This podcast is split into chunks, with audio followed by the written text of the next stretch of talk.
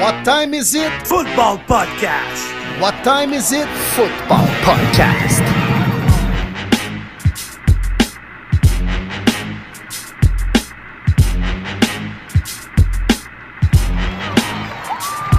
Le podcast Premier et les buts est de retour pour une troisième saison. En offensive, David, Monsieur Lion Bleu Gilbert, le prof de maths aussi à l'aise avec les chiffres qu'avec les lapsus dans les noms. En défensive, Martin Marty Bronco Saint-Jean, le courtier immobilier aussi actif que Sean Payton avec les agents libres. Et sur la ligne de mêlée, William Willie Browns Boivin, le journaliste aussi réputé que l'histoire des Bruns Cleveland. Êtes-vous prêt en situation de premier et les buts? OK, yes, la gang de premier début est de retour avec plusieurs sujets à discuter encore une fois cette semaine. On connaît maintenant l'identité du corridor, les boys. Jim Harbaugh est de retour dans la NFL et on a Patrick Roy qui arrive à la rescousse à New York pour sauver les Jets ou bien relancer Daniel Jones. Tout est là. Comment allez-vous, messieurs? Oh, oh, oh, la belle connexion ici pour glisser notre roi national à New York. en forme, les boys? Oh, oui. Ouais, ça roule, ça ah. roule. Puis, euh, écoute, euh, une autre grosse semaine de mon côté. Euh, le chemin de Millions Bleus continue. Une autre victoire qui m'a arraché jusqu'aux dernières secondes pratiquement. Puis, on s'en va jouer contre les gros, mauvais 49ers. Euh, j'ai hâte de voir ce match-là. Euh, inquiet, on va, être on va être honnête, comme depuis le début des séries de toute façon. Puis euh, mon directeur et moi, on a, on convenu de porter vendredi notre, notre maillot de notre équipe respective à l'école. Fait que je vais avoir mon chandail des, Lions, il va avoir son chandail des 49ers. Puis on partagera cette magnifique photo sur le, site Facebook de Premier Début. Ça, ça va être un match excitant à regarder. Ouais, ben là, si j'étais le, parent d'un élève dans ta classe, Dave, je ne sais pas si je laisserais le professeur porter un chandail des lions bleus la totalité d'un cours. Là. Hey, c'est DeAndre Swift en plus dessus, puis ça, ça a été choisi par les Un joueur qui existe. Ah oui, c'est vrai. Moi, je l'avais dit, je voulais pinner Sewell. Si j'ai sa ah shape, qu'est-ce que tu veux? Je, l'ai. Ah, ah oui, ah oui, sa shape. Dans tes rêves, J'ai sa shape. De, sa jambe. À 8 ans. Tu parles de sa jambe, là. de la shape de sa jambe. Mais la tendance se poursuit, mon Dave. Hein? Victoire des Lions Bleus alors que tu ne l'avais encore pas prédit. Mm Puis, sais, où est-ce que ça s'en va cette semaine, ma prédiction? Ben, J'imagine que les Niners vont gagner par 30, là, selon toi. Facile, facile. mais pour vrai, là, Détroit, là, il y a comme une, une vibe actuellement. Euh, la semaine dernière, les prix moyens pour les billets étaient autour de 1100 dollars US. C'est le deuxième match le plus coûteux de l'histoire de la NFL euh, pour la, la, moyenne des prix. Écoute, euh, la, la, ville est carrément derrière les Lions. puis je trouve ça écœurant ce qui se passe. Il y a un, il y a un vieux monsieur qui est au, euh, à l'hôpital, à cancer, un fan euh, fini des Lions de Détroit de, Détroit depuis 50 ans. Euh, monsieur doit avoir dans la mi-quatre-vingtaine, puis il a décidé qu'il se teignait les cheveux bleus pour supporter les Lions bleus. Puis quand Amon Ross St. Brown a vu ça, c'est pour ça que lui aussi s'est teint les cheveux bleus. Vous l'avez vu dans le fond depuis le début des séries, là. mais c'est à cause de ce monsieur-là. Il, y a, quelque chose dans la communauté, puis la façon dont l'équipe est connectée avec la communauté en plus. Et de notre Chesson, là, Écoute, à la fin du match, là, il n'est pas en train de célébrer avec ses coéquipiers. Là. Il est en plein milieu du terrain, puis il fait juste regarder à la foule, puis il est juste en train de soak it all in. Il est en train de prendre tout ça, puis de l'emmagasiner parce qu'il dit crime, c'est la raison pourquoi je suis venu ici. Euh, c'est pour ça que je voulais venir jouer avec les Lions de Détroit, puis crime, let's go. J'adore ça. C'est beau de voir ça, là. Vraiment. Puis c'est la belle histoire de ces présentes séries. Parce que tous les autres clubs en présence, c'est quand même des clubs qu'on est habitué de voir dans le corridor. On a besoin de parler des Chiefs, même les Niners depuis cinq ans, c'est le cas. Les Ravens toujours puissants année après année. Les Lions, là, c'est comme l'intrus présentement que, que tous les, les, moyens fans de foot se, rangent derrière eux. C'est une belle histoire. Puis honnêtement, il y a une belle vibe chez, euh, chez euh, les Lions bleus présentement. Puis euh, la ville est derrière eux. Puis juste à regarder l'entraîneur-chef Dan Campbell, man, je ne sais pas s'il va passer à travers un Super Bowl, lui, cette année. là. Seigneur, hein, la, face rouge, toi, les veines qui sortent du front, il a l'air stressé sans bon sens. Honnêtement, il ne doit pas être capable de fermer l'œil, je ne peux pas croire. Il a l'air sur le gun, toi, 24 heures sur 24, 7 jours sur 7. Et pas sûr que ses palpitations cardiaques doivent être très normales par les temps qui courent. Eh ben, il doit se faire shooter du café intraveineuse. Ouais, c'est ce qu'il fait à partir des 4 heures du matin. Ça n'a juste pas de maudit bon sens, mais euh, non, c'est assez incroyable, toute, euh, toute cette aventure-là. Puis la façon qu'on gagné leur match aussi. Contre les Rams, ça a été à toute fin. Les Bucks, la même chose. Ça a été la défensive qui a fait gagner. Euh, c'est incroyable de voir la foule aussi, les gens, le fameux season ticket holder de 66 années de suite, je crois, de mémoire, qui était sur le terrain d'avant-match. Même Peyton Manning est descendu pour être là. Euh, bref, non, c'est juste beau de voir tout ça. C'est incroyable comment que tout le monde est rallié. Puis juste le speech d'après-match, là, c'est fou comment que les 53 joueurs ne font qu'un, puis tout le monde est solidifié ensemble. Même chose du côté du coaching staff. Euh, Campbell qui a pris le temps de toutes les nommer, c'est euh, assez particulier. Mais là, il y a un côté bleu, les gars, qui a vécu l'ivresse, mais il y a un côté bleu qui a vécu la tristesse oh. lors de cette même journée, dimanche, en plus de ça. Ouais, ouais. Proche de chez nous, à part de ça, hein? Ouais. OK, un petit peu plus de neige dans le stade. Ouais. C'est assez terrible. Ouais. Le lendemain, Seigneur, on... hein? La, la, semaine dernière, on avait comme invité euh, Bob Genet qui nous disait que euh, ça faisait longtemps qu'il faisait ça, puis c'est pas combien de temps ça durerait encore. Puis il y, avait comme un genre de nostalgie. Je sais pas si vous l'aviez senti dans sa voix, les gars. Moi, j'avais comme un peu remarqué. Puis euh, il nous annonce ça lundi matin. Hein, euh, petit message pour dire c'était mon dernier tailgate. C'est la fin d'un grand, parce que Bob, Bob Jeunesse, c'est un grand. C'est un grand du football québécois. c'est un gars qui a initié des centaines, c'est pas des milliers de personnes avec ses tailgates tout comme les Bills qui euh, sont tombés, ben Bob, lui, a décidé qu'il arrêtait ça, puis euh, qu'il prenait sa retraite des tailgates. Fait que chapeau, Bob, vraiment, chapeau.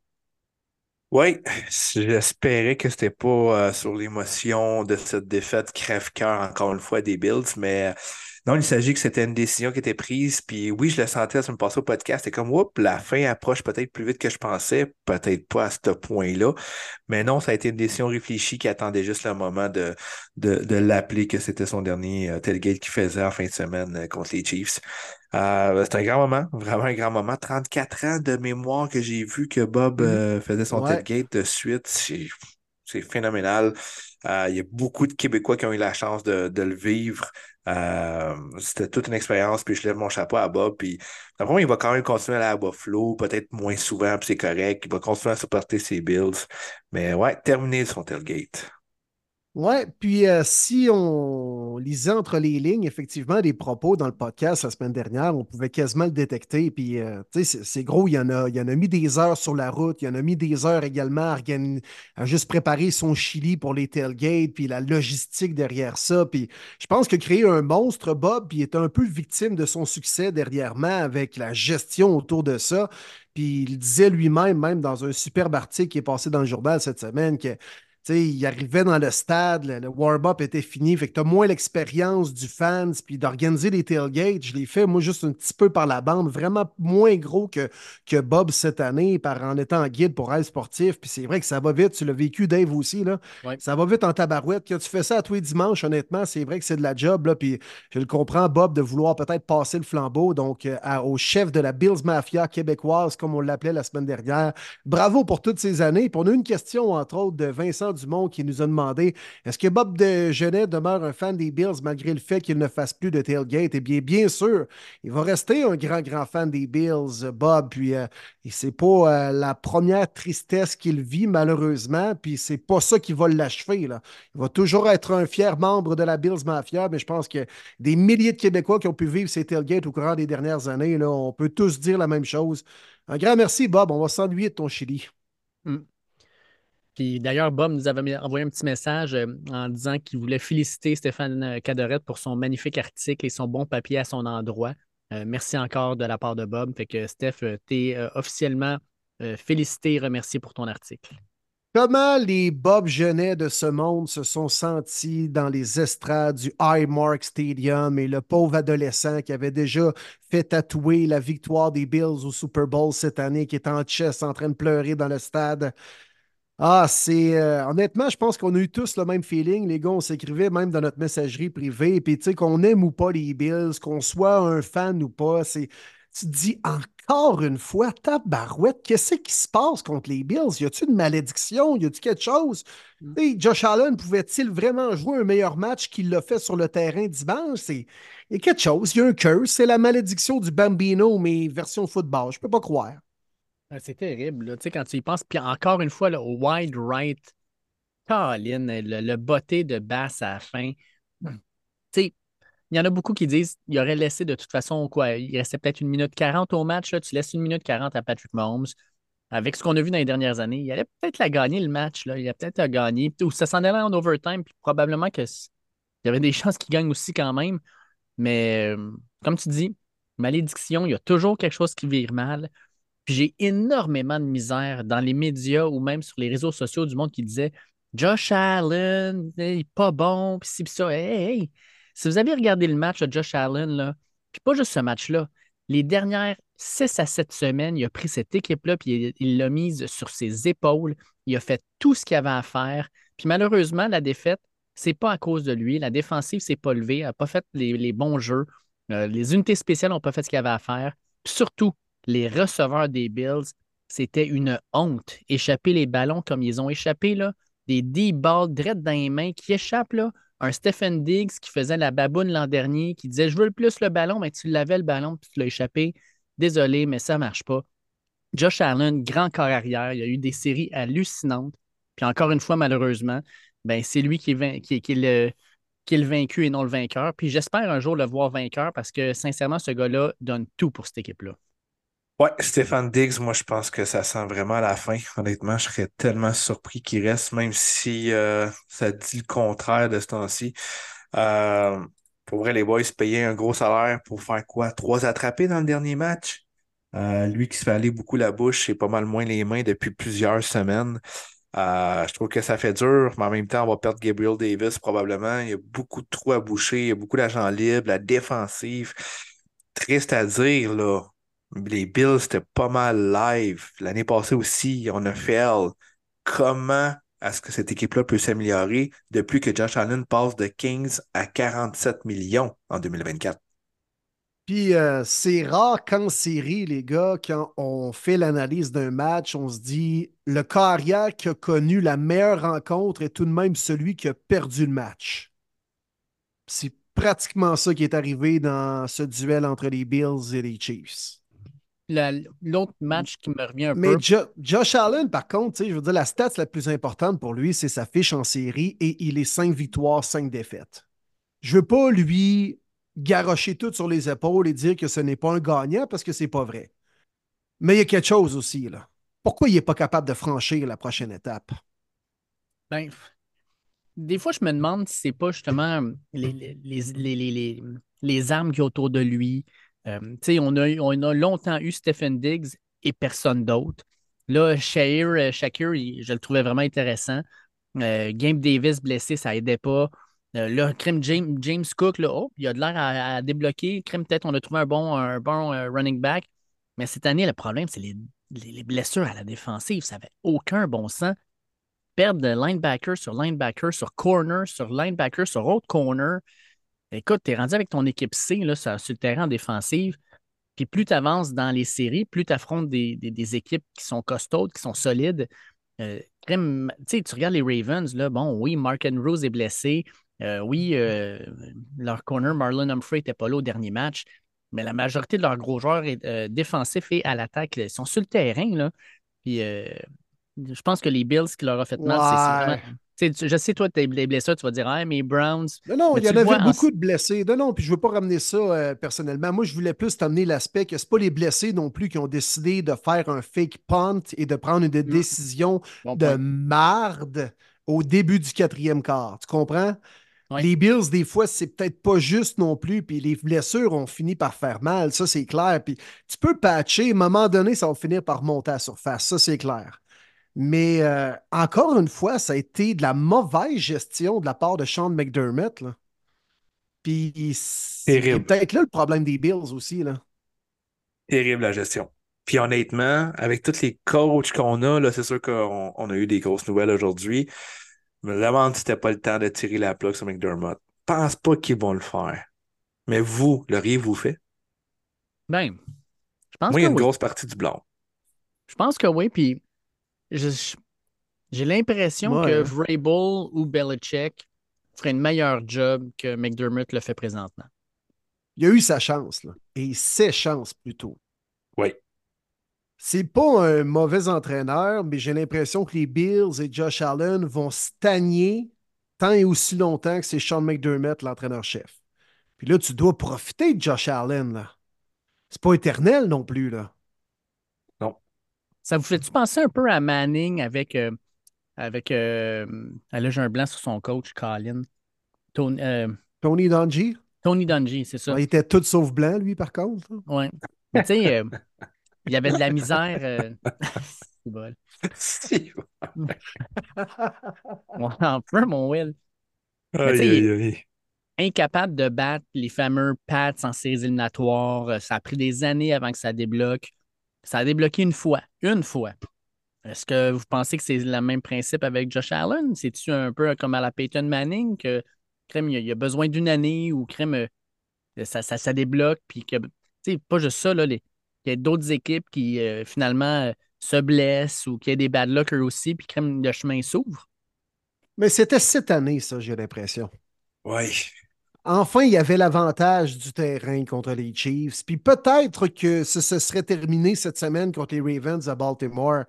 Mais je pense que les fans des Bills et l'organisation l'auraient mieux digéré avec le fait d'avoir battu enfin les Chiefs puis d'avoir gagné contre Mahomes.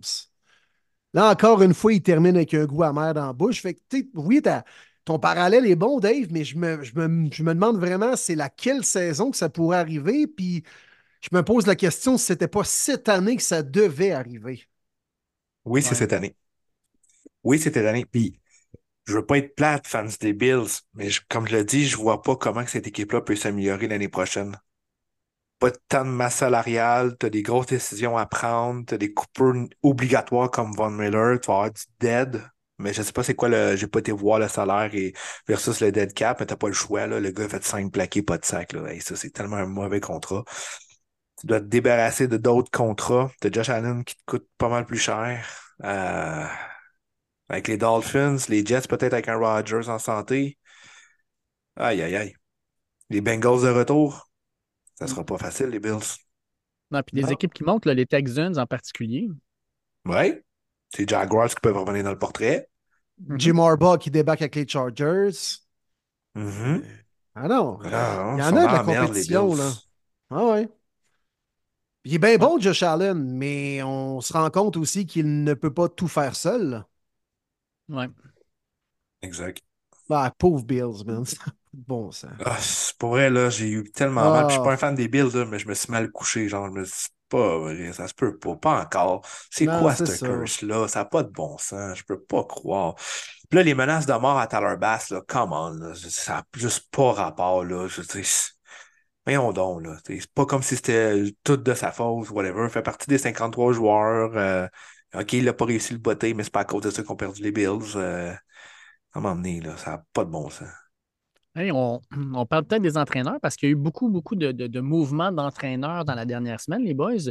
On parle de Sean McDermott, on ne sait pas trop ce qui va se passer, mais certaines équipes ont finalement trouvé leurs entraîneurs. C'est la semaine dernière, Jaron Mayo était avec les Pats, on était d'accord.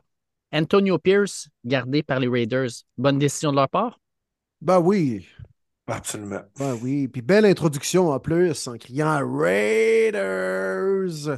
Il est cool, Antonio Pierce. Fait clairement partie de la tech catégorie des players coach. Et je pense que c'est pour ça que les Max Crosby et compagnie l'ont beaucoup aimé dans le vestiaire. Puis là, donnez-lui justement une vraie saison. On y enlève l'étiquette d'intérim. C'était la décision à prendre. Enfin, les Raiders prennent une pas pire décision. On peut-tu leur donner au moins? Ouais, Oui, c'est vraiment- absolument. je pense qu'ils se sont fait dire pas mal souvent, hein, celui euh, depuis euh, la non-décision de garder l'ancien interim coach en 2021, Rich Bassaccia, qui est parti euh, du côté de Green Bay. Je pense que Mark Davis a compris que les joueurs, à donné, ils veulent garder la stabilité, puis que Max Crosby était le premier, puis il l'a dit, si tu, tu gardes pas Pierce, je garantis pas que je reviens à Vegas l'année prochaine. C'est un gros statement. Mais les gars ont acheté le système, ils ont une très belle fin de saison. La défensive qui a été combien d'années? dans les bottom five, puis cette année, elle a fini top 10. Euh, c'est assez incroyable le mouvement. Maintenant, j'ai hâte de le voir bien s'entourer. Ils ont pris leur directeur général aussi, Tom Telesco, l'ancien des Chargers. Je trouve ça bien. Il a peut-être pas réussi son mandat, mais ça amène la stabilité d'un GM vétéran qui était là, je pense, pendant 10 ans du côté des Chargers. Tu joins avec un first euh, première fois vrai head coach Antonio Pierce. Ouais, Raiders, euh, ça peut être fatigant rapidement. Vous avez vu ça bizarre que Telesco, après 10 ans avec les Chargers, la première place où il va, c'est Rivio Division, puis probablement une des bonnes rivalités là, aussi là, avec eux autres. Là. Bon move des Raiders aussi, ça. Maintenant, mm-hmm. Telesco a bâti une bonne équipe. Euh, on se plaît à dire souvent que hein, les Chargers, ils ont inventé le cahier Canada, toi. Le papier, ils connaissent ça, toi. Ah ouais, des X et des O, c'est une feuille blanche, hostie qu'on est bon. Mais ça, c'est la job du directeur général. Puis honnêtement, c'est vrai qu'il a fait du bon travail. Hmm. Je pense qu'il peut assurément élever les Raiders à un autre niveau et surtout améliorer un aspect dont on a quand même pas mal de difficultés depuis trop longtemps, c'est-à-dire le repêchage. On repêche mal chez les Raiders. Fait que, non, c'est deux bonnes embauches. Chris, ça fait longtemps qu'on a dit ça là, avec, avec les Raiders.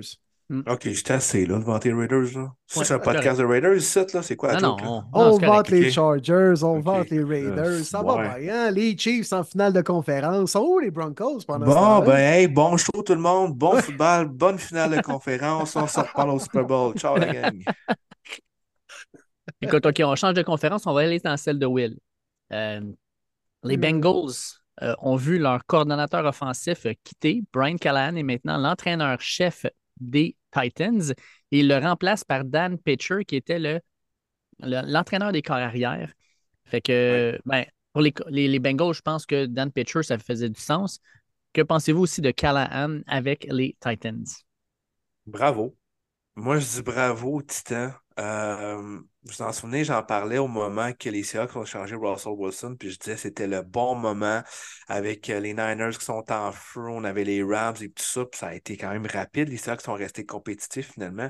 Mais je dis bravo aux Titans d'y aller de la bonne façon. On le sait que dans la division présentement, ce sont les Texans, les Jaguars vont être proches, les Colts se sont battus toute l'année, Richardson de retour, fait qu'on a fini quatrième, puis on le sait qu'on a un petit pot derrière il faut passer par la reconstruction, c'est maintenant que ça se passe. On va chercher un jeune coordonnateur qui a eu du succès un petit peu partout, euh, dont avec les corps arrière, lui qui a travaillé avec Peyton Manning dans le temps à Denver, je me souviens très bien, de 2012 à 2015. Euh, il a eu son passage avec les Bengals pendant un bon bout avec Joe Burrow, même Browning cette année, ça a bien fonctionné. J'ai hâte de voir comment ça va fonctionner entre lui et euh, Will Levis, mais je trouve que c'est un, un bon pas vers la direction de la reconstruction de la jeunesse. 39 ans de mémoire. Donc, euh, j'ai hâte de voir comment il va s'entourer également là, de ses coordonnateurs et tout, mais euh, moi, j'aime vraiment le premier step. Puis, euh, je dis ça de même avec un T. Higgins qui tombe en agent libre. Je ne serais pas surpris de le voir arborer l'uniforme des Titans en 2024. Hum, intéressant ça. Puis belle embauche, effectivement, fait partie de la vague des, nouveaux entraîneurs, euh, de, jeunes entraîneurs avec une philosophie offensive. Et c'est un gars qui a fait ses classes. Puis en plus de ça, il pourrait affaiblir euh, une équipe de sa, la division où il était avant, c'est-à-dire les Browns, puisque son père est l'entraîneur chef et l'entraîneur de la ligne offensive des Browns depuis maintenant six ans. Un des très, très bons coachs de O-line à travers la NFL devrait quitter les Browns pour aller rejoindre son fils avec les Titans donc Bill Callahan. Donc, euh, ça affaiblit deux équipes de la division Nord, les Bengals et les Browns. Donc, euh, quand même, une bonne décision des Titans. Puis, euh, dans les circonstances, je pense carrément que c'est un gars qui peut relancer tout le monde et surtout amener du 109 en offensive dans cette équipe-là. On continue. Les Jags, qui avaient mis à la porte leur coordonnateur défensif, sont allés engager celui des Falcons, Ryan Nielsen. Mike Caldwin était leur ancien. Est-ce que Nielsen va être capable de, supercharger cette défensive-là? Ben écoute, euh, il a fait un gros boulot hein, avec la défensive des, euh, des Falcons, honnêtement. Oui. Euh, une défensive qu'on oubliait beaucoup dans les dernières années. Jesse Bates qui a connu sa meilleure saison en carrière du côté d'Atlanta. Plusieurs jeunes joueurs également ont step up. AJ Terrell, on sait, reste un demi-coin dominant. non, il a vraiment fait du bon boulot. Maintenant, j'ai hâte de voir comment il va utiliser Trevin Walker. Je pense que c'était une des raisons de ce qu'on reprochait à Caldwell de ne pas être capable de développer notre premier choix total de deux ans. Euh, ça va être son mandat à lui, euh, d'amener de la pression. C'était ce qui manquait. Outre Josh Allen, il n'y avait pas grand-chose dans cette défensive-là. Euh, j'ai hâte de voir comment il va mixer là, sa philosophie avec les, les joueurs défensifs. La défensive des Jaguars s'est tellement fait poivrer en fin de saison. On avait besoin d'un changement, puis d'une nouvelle vision également. C'était de mise. Alors, je pense que la, la décision la bonne décision a été prise. C'était un des, gars qui est devenu disponible alors qu'on a fait le changement avec Arthur Smith, mais c'est un gars qui avait géré une bonne défensive puis qui allait se retrouver une job assez rapidement. Là, donc, c'est un bon move des Jaguars. Pour rester dans les coordonnateurs, les Bears engagent Shane Waldron, l'ancien coordonnateur offensif des Seahawks, se retrouve maintenant avec les Bears. Et le premier choix au total, encore là, est-ce que ça va faire une grande différence? Ben, il a fait du bon boulot pour vrai du côté des Seahawks. Euh, si Pete est encore là, c'est encore Waldron qui est là aussi. Je sais même pas une question. Euh, je pense qu'on va vraiment amener une attaque au sol. On va transformer un petit peu euh, la pensée de Luke Gatti qui était là l'année passée, qui faisait juste courir avec son corps arrière. là, ça va être du power running. on va vraiment voir se forger de receveurs. Je suis vraiment intrigué de voir parce que ça a toujours été euh, au moins un duo de receveurs euh, solide du côté des Seahawks depuis plusieurs années. Là, on a DJ Moore. Est-ce qu'on va être tenté si on décide de garder Fields? C'est clair ça va être Marvin Harrison qui débarque là. Euh, ça a comme mêlé les cartes parce que là, on parlait aussi de Cliff Kingsbury, puis on était tous, bon, ben c'est sûr, c'est Caleb Williams, là, c'est Waldron. Là, je me suis dit, hmm, peut-être qu'ils veulent garder Fields puis drafter Harrison. Il aime beaucoup les bons receveurs dominants. Fait que euh, c'est cool, ça l'amène au moins une intrigue que là, on n'en a aucune idée ce que les Bears vont faire au premier choix. C'est un gars qui priorise à l'habitude, si, si on regarde vraiment ce qu'il a fait dans les dernières années, plus le jeu aérien que le jeu au sol. Donc, effectivement, c'est intéressant de voir si les Bears sont peut-être intéressés à soit garder Fields ou repêcher un autre carrière pour là encore, encore plus avoir quelqu'un qui fit plus dans une philosophie puis un cahier de jeu où on priorise la passe puis le jeu aérien. Fields, on peut l'amener dans un type de game plan comme ça, mais j'ai l'impression que c'est peut-être le gars, pas le gars qui sera le plus à l'aise. ça va être intéressant de voir si on veut plus partir pour aller courir la balle, faire du power football, ou plutôt euh, lever le ballon dans les airs pour faire du jeu aérien. Ça va être, euh, ça va être intéressant de voir, mais euh, c'est un gars aussi qui allait se retrouver une job assez rapidement. Ouais. Euh, il y a un autre embauche, mais qui n'est pas encore fait, mais de ce qu'on entend partout sur les réseaux sociaux, c'est fait. Ben Johnson s'en irait entraîneur-chef à Washington. Si jamais ça se fait, euh, je peux commenter parce que c'est le coordonnateur offensif de, ma, de mon équipe, des Lions Bleus. Ce gars-là a changé l'attaque au complet. C'est un gars qui est préparé. J'adore son play calling. C'est toujours euh, sur la coche. c'est novateur. Les gars sont bien coachés. Il a redonné confiance à Jared Goff. Il en a fait un carrière qu'on peut maintenant qualifier de top 10 dans la ligue. Très belle embauche de Washington. Embauche qui me fait chier, on va le dire en bon français. Elle me fait chier, pas à peu près. Mais écoute, je peux le comprendre, le gars, il a besoin d'aller. Euh, il a besoin de, de, step up et d'aller entraîneur-chef parce que Krim, il est vraiment incroyable. Je l'adore. Oui, je vous l'ai dit, Washington qui ont tellement bien commencé la saison morte avec le DG euh, Adam Peters, que j'ai bien connu du côté de Denver, qui était l'assistant à, John Lynch. Maintenant, on va y aller avec un jeune coordonnateur que plusieurs équipes euh, côtoyaient l'année passée, cette année. C'est une question de temps. Dave, c'était sûr qu'il euh, trouverait preneur. Maintenant, Washington, ben, il donne les clés. On lui dit écoute, choisis ton QB, mon gars, tu as le deuxième. S'il faut, on va aller chercher le premier si c'est vraiment lui que tu veux avoir un beau mandat, bel intérêt. Il a fait tellement une belle job dans les dernières années euh, du côté de Détroit, d'installer vraiment un one-two punch, euh, des receveurs dominants, les rapprocher. Bref, on sait tous l'offensive des, euh, des Lions. Fait que très, très, très intéressé de voir son travail à venir.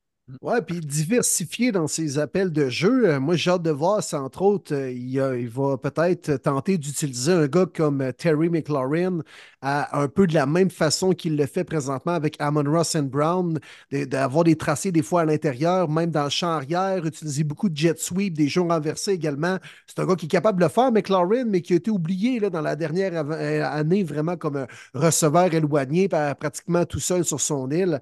Puis, euh, écoute, c'est un des gars qui était vraiment courtisé dans les deux dernières années. Je pensais même que l'an dernier, il aurait pu décrocher un poste comme head coach.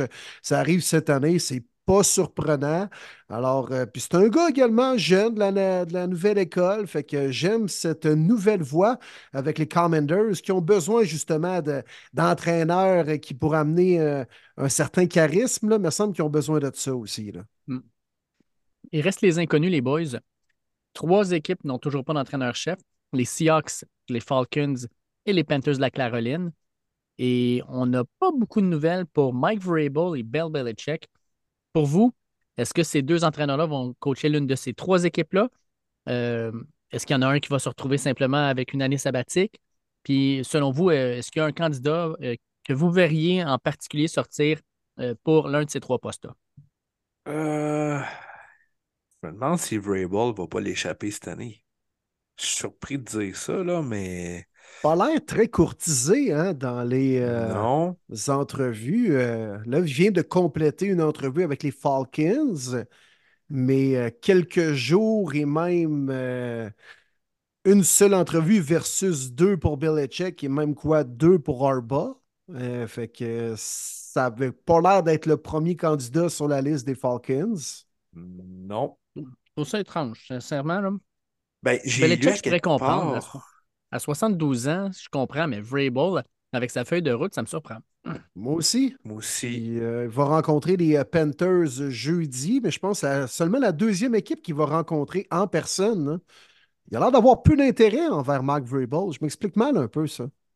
Vas-tu vraiment vouloir le poste des Panthers? Non.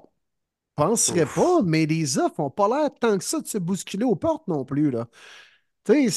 Non, mais donné, rendu là, tu peux, con- tu peux considérer en masse la, la petite année euh, sabbatique. C'est que pensais-tu que pense. Patrick Roy allait accepter le défi des Highlanders? Ben, écoute, je peux pas me mouiller, honnêtement. Je suis out sur le hockey. Fait que j'en ai aucune idée de la situation des Islanders de C'est New York. là. pareil. OK. C'est une risée? Non, non, mais. Parce que, mettons, c'est Il n'y vraiment. a pas tant de Bryce. Young chez les Highlanders, par contre. là. OK, OK. Ben, que, le problème euh, avec les Panthers, c'est peut-être justement Dave Tepper. là. Peut-être qu'il y a bien du monde qui font comme Hey man, ce gars-là, ça a l'air d'être une méchante tête brûlée. Là. Pas sûr que j'ai le goût de travailler avec lui. Là. Ouais, mais je pense que ça va changer. Puis euh, ils ont nommé leur GM qui est Dan Morgan. Je sais pas si vous vous souvenez de lui. C'était un Mhm. linebacker auparavant Ouais. sur le terrain. Et puis il a déjà joué pour les Panthers d'ailleurs. Fait que euh, j'en ai aucune idée c'est quoi ces échelons du côté euh, des bureaux en haut, mais euh, on va rechercher un fan favorite. Peut-être la même un peu que Vrabel aussi. Fait que je vois une connexion là. Euh, Tepper, c'est le prochain propriétaire à perdre son équipe dans la NFL. on, va, on va certainement lui mettre une pression d'ici pour qu'il vende. Ça va être vendu, c'est sûr. Mais euh, non, je me l'explique mal un petit peu, Rabel. On... C'est sûr qu'on ne l'a jamais rencontré. hein. On ne rencontre pas les- les coachs. Mais euh, sur le plan terrain, je suis quand même surpris de voir ça. Puis je pense que c'est lui qui va l'avoir l'année sabbatique. Donc, Belichick se dirige Oh. vers les Faucons avec, euh, C'est ce que je crois. selon les dernières rumeurs, euh, ça s'enligne moins vers ça. Belichick, À c'en moins est un autre. Je pense que. Cache bien notre jeu du côté des Falcons et de Belichick aussi, là, mais. Parce qu'après la deuxième Ouais, entrevue, je pense que. Ouais, c'est ça. Ça Ça serait serait pas lui, ça. surprenant, là. Hmm. Mais après la deuxième entrevue, je- c'était pas pratiquement fait, là.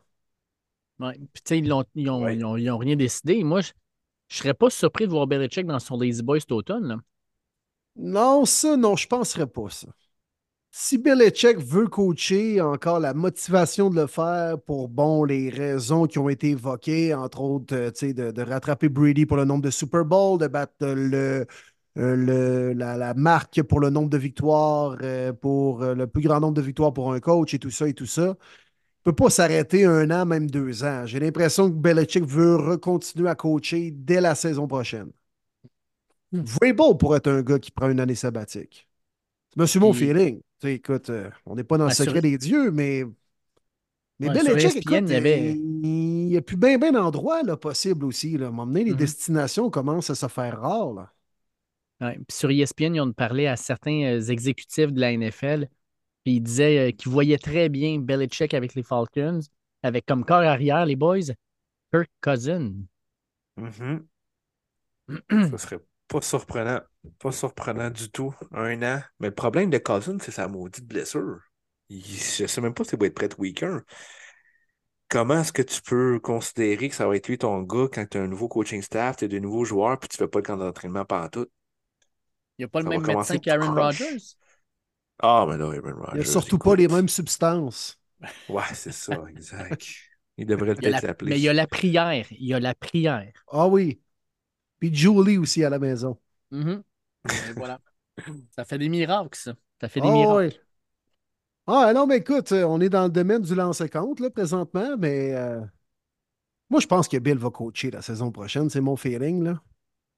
Ben, je le pense aussi. Il reste Panthers, il reste Falcons, il reste, il reste qui d'autre, là? Panthers, Falcons, Seahawks. A- Ah oui, il y a juste trois équipes déjà. Ouais. C'est Mm. vrai. Et C'est ça- ça, écoute. euh, Mais les Eagles, ils n'ont pas encore garanti Sirianni. Hein? Ouais. Mais ils ont mis Conator dehors, puis Vic Fangio devrait s'en aller là. Hey, Vic Fangio, c'en est un autre, ça? Oui, c'est vrai. Avec les Dolphins, ça s'est terminé. Ouais. Une entente mutuelle, ça a l'air, parce que Vic veut se rapprocher de sa famille en Pennsylvanie, fait qu'un plus un, quand ils ont vu les Eagles renvoyer euh, de ça, c'est sûr que c'est. Fait que Vic Fangio à Philadelphie dans 3, 2, 1. Ah, podcast est déjà sorti. Pas convaincu que c'est tant que ça une- bon, un bon move, par contre, là, mais. Bah, toujours mieux que ce qu'il y avait, par exemple. Ah, ça, c'est sûr. là, Ça, c'est désastre, sûr. la Ah non, mais là, on Pas peut pas se comparer à ça, là, tu sais, c'est. Non. Ouais, euh, ma trottinette, euh, c'est un peu mieux que quand je marchais, non, c'est sûr, là, mais tu pourrais avoir aussi un vrai char, là, ça irait mieux, là. On jase, là. Moi, je trouve qu'il appartient un peu à l'ancienne garde, euh, Vic Fangio. Pas convaincu, moi, que c'est bien ajusté avec les nouveaux systèmes offensifs dans la NFL. là. Pas Il y été un avait quand même des belles- avec les Dauphins, là. Ah non, puis il y avait des belles pièces là, sous la main. Tu sais, tu avais Xavier Howard, tu avais Jalen Ramsey, Nick Chubb, euh, Christian Wilkins. euh, euh, C'était pas des, des pieds de céleri, là. Jalen Phillips. Bradley Chubb. J'ai dit quoi, là? Nick Chubb. ouais. Il aurait aimé ça, l'avoir, Nick Chubb, mais non. Ah, non, moi aussi, j'aurais aimé ça qu'il joue en défensive cette année. Au moins, juste ses unités spéciales, je vais le faire. En autant qu'il soit habillé. Ouais. Bradley Chubb. Ouais, ouais. Ça fait plus de sens. Non, il y a eu quelques blessés là-dedans, mais il a quand même pas fait performer à un haut niveau cette défensive-là. Non, j'ai jamais ri. Mais c'est Hey, bon les boys, on fait-tu la- le, le recap des matchs de la euh, ronde de division dans la NFL? Yes, le dernier avec des matchs le samedi et le dimanche. Malheureusement. C'était nos derniers matchs du samedi. Colin. Ça passe tellement vite. Puis malheureusement, ça, ça a commencé avec un match qui m'a un peu déçu. Mais crème, fin de semaine quand- qui, qui- qui a, qui a tenu ses promesses, je pense. Ça a été vraiment un bon week-end de football. Oui, Ah, oui, oui. oui, honnêtement, là. On a été gâtés. Euh, des bons matchs, de la bonne défensive, euh, des bons jeux en offensive, tu sais, du, du bon football. Pas des erreurs, pas non plus des festivals offensifs avec des défensives qui ratent les plaqués puis qui manquent les couvertures. Du bon foot. Puis euh, Will, tu as été parfait dans les prédictions. 4 en 4, mon cher. Bon, tabarouette. Pour les fois que ça arrive, on va le prendre. Puis Une Martin et moi, on est allés à 3 en 4 parce que moi, ben, je vous l'ai dit, je parie contre mes lions parce que ça me porte bonheur. Fait que c'est ma seule mauvaise prédiction. Puis Martin, Ah, toi, t'avais les les Chiefs Bills. quand même, OK. Ouais, moi j'avais pris les Bills, j'y croyais en tabarouette. Ouais, peut-être l'année prochaine. Non. Malheureusement, non. Et qu'on commence. euh, Vas-y, les vas-y, Ravens, les boys, hein? Les Ravens. Ah, les Quelle Ravens. équipe Ben oui. complète, man. Puis on jouait sans notre élite rapproché numéro 1, sans notre demi-coin numéro 1, qui vont être de retour cette semaine contre les Chiefs. Wow. Wow, quelle machine. S'il y en a qui doutaient encore de Lamar Jackson, je ne sais pas qu'est-ce que ça vous prend là. Deux passes de toucher, deux touchés au sol. Il faisait tout ce qu'il fallait. C'est pas le même qu'on a vu en 2019 après qu'il ait remporté son premier. Je crois sincèrement que cette année, c'est son année. Honnêtement, il est dominant. C'est le meilleur carrière actuellement dans la NFL euh, pour toute l'année. C'est assez incroyable.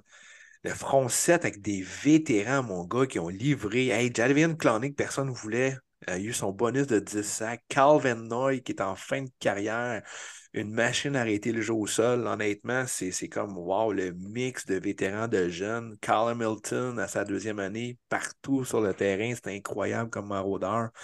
Ah, ils ont vraiment des belles pièces. Pour vrai, les Ravens, là, wow, qui m'ont impressionné. Puis fans des Texans, soyez juste plus qu'heureux. Ça n'a aucun maudit bon sens que vous êtes rendu top 8.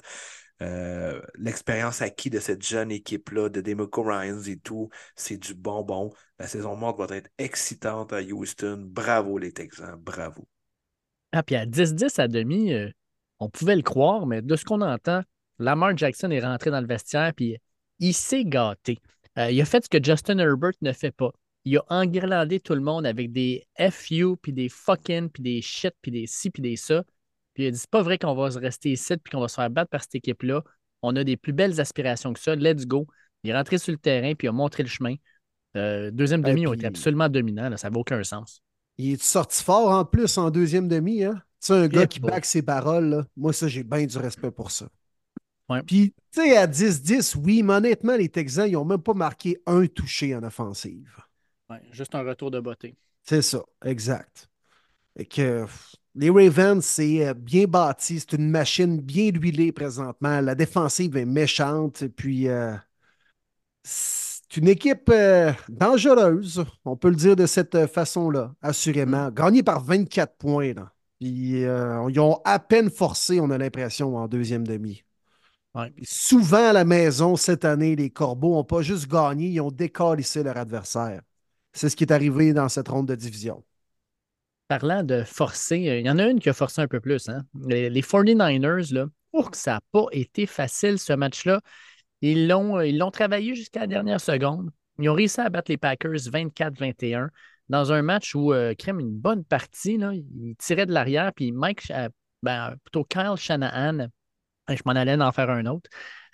Kyle Shanahan, euh, il y a une fiche euh, assez décevante quand il tire de l'arrière au quatrième quart, mais finalement, les 49ers vont gagner ça. Qu'est-ce que vous retenez de ce match-là? Ben, un peu à l'image des Ravens, même les 49ers, il était un peu rouillé au premier quart. Hein? C'est les deux équipes qui arrivaient de la semaine de congé, un peu normal. Mais la machine a été longue à se mettre en marche du côté des Niners. Puis, été du fait qu'on manque deux placements, que même au début du deuxième quart, on décide d'y aller en quatrième et un en territoire offensif. La défensive des Niners nous arrête. On redonne la balle aux Niners. Sinon, ça aurait pu facilement être un 10, 13-0. Puis les Niners, c'est le genre de club qui n'est pas nécessairement outillé pour jouer du football de rattrapage. Shannon et son système, c'est on court la balle, on, on installe nos patentes en offensive. Ah ouais, on fait du play action, de la motion en masse dans le champ arrière. On a de longues possessions à l'attaque. On marque, puis par la suite, on laisse notre défensive faire le reste. Là, ça aurait pu être un autre match complètement si jamais les Packers avaient pu prendre une avance de comme 10-13-0. C'est pas arrivé. Mais les Niners et Brock Purdy m'ont prouvé qu'ils étaient très chancelants puis je suis pas sûr que c'est en jouant de cette façon-là qu'on va battre les Lions en fin de semaine. Non, absolument pas. On était shaky. Brock Purdy faisait trois semaines de mémoire qu'il n'avait pas joué. Dans la semaine, c'était Sam Darnold. Après ça, le bye week. Puis là, cette semaine, non, ça n'a pas été beau, puis ça a vraiment pris une, excellente séquence, dernière séquence offensive finalement à la rencontre. Puis c'est ce que Purdy a fait. Il était euh, money avec euh, Brandon Ayok, euh, Kettle et autres. Ça a été toute une, long drive. c'est là que tu vois que Debo, il est vraiment important dans cette offensive-là. Il est comme le gars déguisé, soit au sol, soit par la passe. Mais ça prend vraiment quelqu'un pour le surveiller parce que tu ne sais pas quand est-ce qu'il va arriver. Puis bang, il va aller chercher un 60 verges après l'attraper. Les fameuses verges après attraper, c'est lui qui le fait qui ouvre le jeu à McCaffrey, qui ouvre le jeu à Kettle, qui ouvre le jeu à Ayok. Tu sais, souvent, des, tu vas voir des statistiques, tu vas dire, ah, Debo peut faire grand-chose. Euh, non, il est vraiment important parce que justement, c'est un joueur déguisé.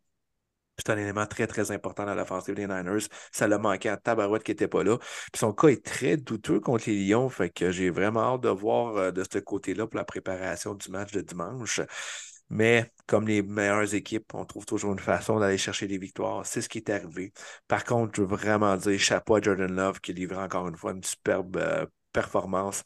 Les gens vont rapprocher son, euh, son interception en fin de rencontre, mais écoute, rendu là, tu essaies vraiment ce que tu peux, puis il arrive ce qui arrive. Il n'a pas été chercher la victoire, mais euh, je pense que c'est vraiment partie de remise. Packers, jeune équipe, très jeune équipe d'ailleurs, qui sont bâtis pour l'avenir, qui étaient déjà là. c'est du bonbon pour cette équipe-là. En tant que fan des Lions, j'ai presque le goût de faire des danses de la pluie jusqu'à dimanche parce que if Brock Purdy sous la pluie, hein, il met un gant, met plus enlève le gant, euh, ses passes, il n'y avait pas la même, euh, la même vélocité, c'était wobbly par moment. Euh, j'aurais presque le goût qu'il pleuve avec, lui la semaine prochaine, mais bon, il annonce beau pour l'instant. on a parlé de Tyler Bass tantôt avec les, les Bills, on va en reparler, là, mais Anders Carlson, et lui avec, là, manqué un petit, un petit placement de 44 verges, un placement qui aurait fait euh, un match 24-17, euh, qui aurait permis justement aux, Packers d'avoir une meilleure chance de l'emporter. Euh, un, un miss field goal qui fait mal. Puis jusqu'à maintenant, là, je te dirais que dans les séries, jusqu'à maintenant, il n'y a, pas beaucoup de kickers qui m'impressionnent puis qui me laissent un peu en confiance. À part notre préféré de Baltimore, là, les autres, là, ouf, j'ai pas du tout confiance en eux. Puis euh, Jake Moody, là, cette année, là, oui, il en a réussi un de 52 verges lors de ce match-là, mais lui, avec une saison difficile, euh, je pense que les Ravens ont un gros avantage dans le fait d'avoir le meilleur kicker de tous les temps. Euh, en tout cas, en saison régulière, du moins, là, parce qu'on ne parlera pas de Vinatieri, mais ça, peut changer la donne, ça, en cours de route. Clairement. Puis en première ronde, on avait, on avait le batteur des Cowboys qui a eu une super belle saison, ancien joueur de soccer, belle histoire. Puis il a eu de la difficulté en série, lui aussi. Là. Mm. En série, souvent, c'est des batteurs qui ont de l'expérience, qui réussissent à se démarquer et ne pas faire dans les mains de leur propre équipe. T'as raison. Puis, tu sais, là, on en parle, Taylor Bass, il a manqué son botté, nanana. Puis, aussi, là, je suis pas prêt à cracher sur ce gars-là uniquement, mais tabarouette que c'est une job ingrate, hein, de botteur, là. Quand tu gagnes, il n'y a personne qui parle de toi, là. on, on parle-tu d'Harrison Butker, mettons, des, euh, des, Chiefs? Tout le monde s'en balance. Ah, Kelsey, Mahomes, gros match à l'étranger, son premier en série. Quand tu perds, par contre, c'est la faute du botteur. Hmm. Ah, il a manqué son botté, mais quel job ingrate. Ah, t'es sur le banc pendant genre 22 euh, minutes. hey, le gars, viens faire le botté qui va nous permettre de gagner ce match-là. Ah. Oh, attends un petit peu. Puis ces placements-là, en pratique, euh, pour même durant la période d'échauffement d'avant-match, ils réussissent 9 euh, fois sur 10, c'est pas 10 fois sur 10. Mais là, de le faire avec une défensive en avant de toi, la foule qui crie en direct à la télé avec des millions de téléspectateurs, vas-y, mon chum, fais-le. Même chose au 18e trou, euh, quand Tiger Woods, il a déjà manqué des roulés. Pas le fait qu'il n'est pas capable de faire ce roulé-là, c'est es-tu capable de le faire à ce moment-là, là, on mm. pressure? Des fois, tu peux perdre des matchs, hein? Comme ça. Un bon vieux proverbe dans le monde du football on ne doit jamais laisser un match dans les mains ou sur le pied d'un batteur. Les Packers, euh, ça va être une belle équipe dans les prochaines années, par contre. Hein? Oh oui. Ça va être le fun.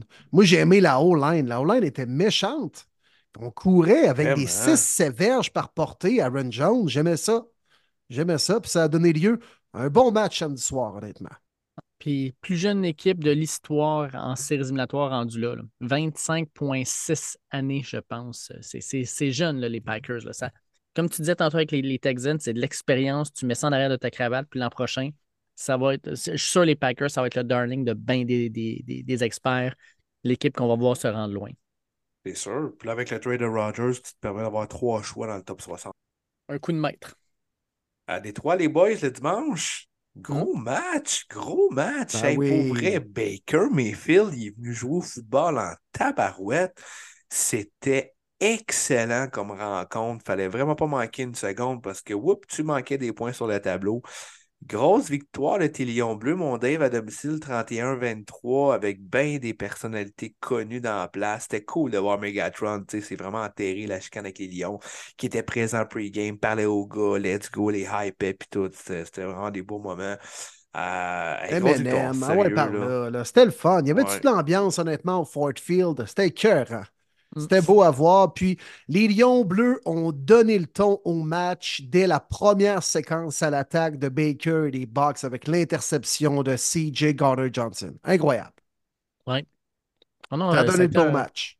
Ça a été un bon match. Je vous l'avais dit la semaine dernière, euh, tu sais, Pukanakwa nous avait euh, détruit euh, par les airs. J'avais dit, checkez bien ça, Mike Evans, s'il n'en sort pas une grosse. Eh bien, il en a sorti une grosse. 8 attrapés, 147 verges, un touché.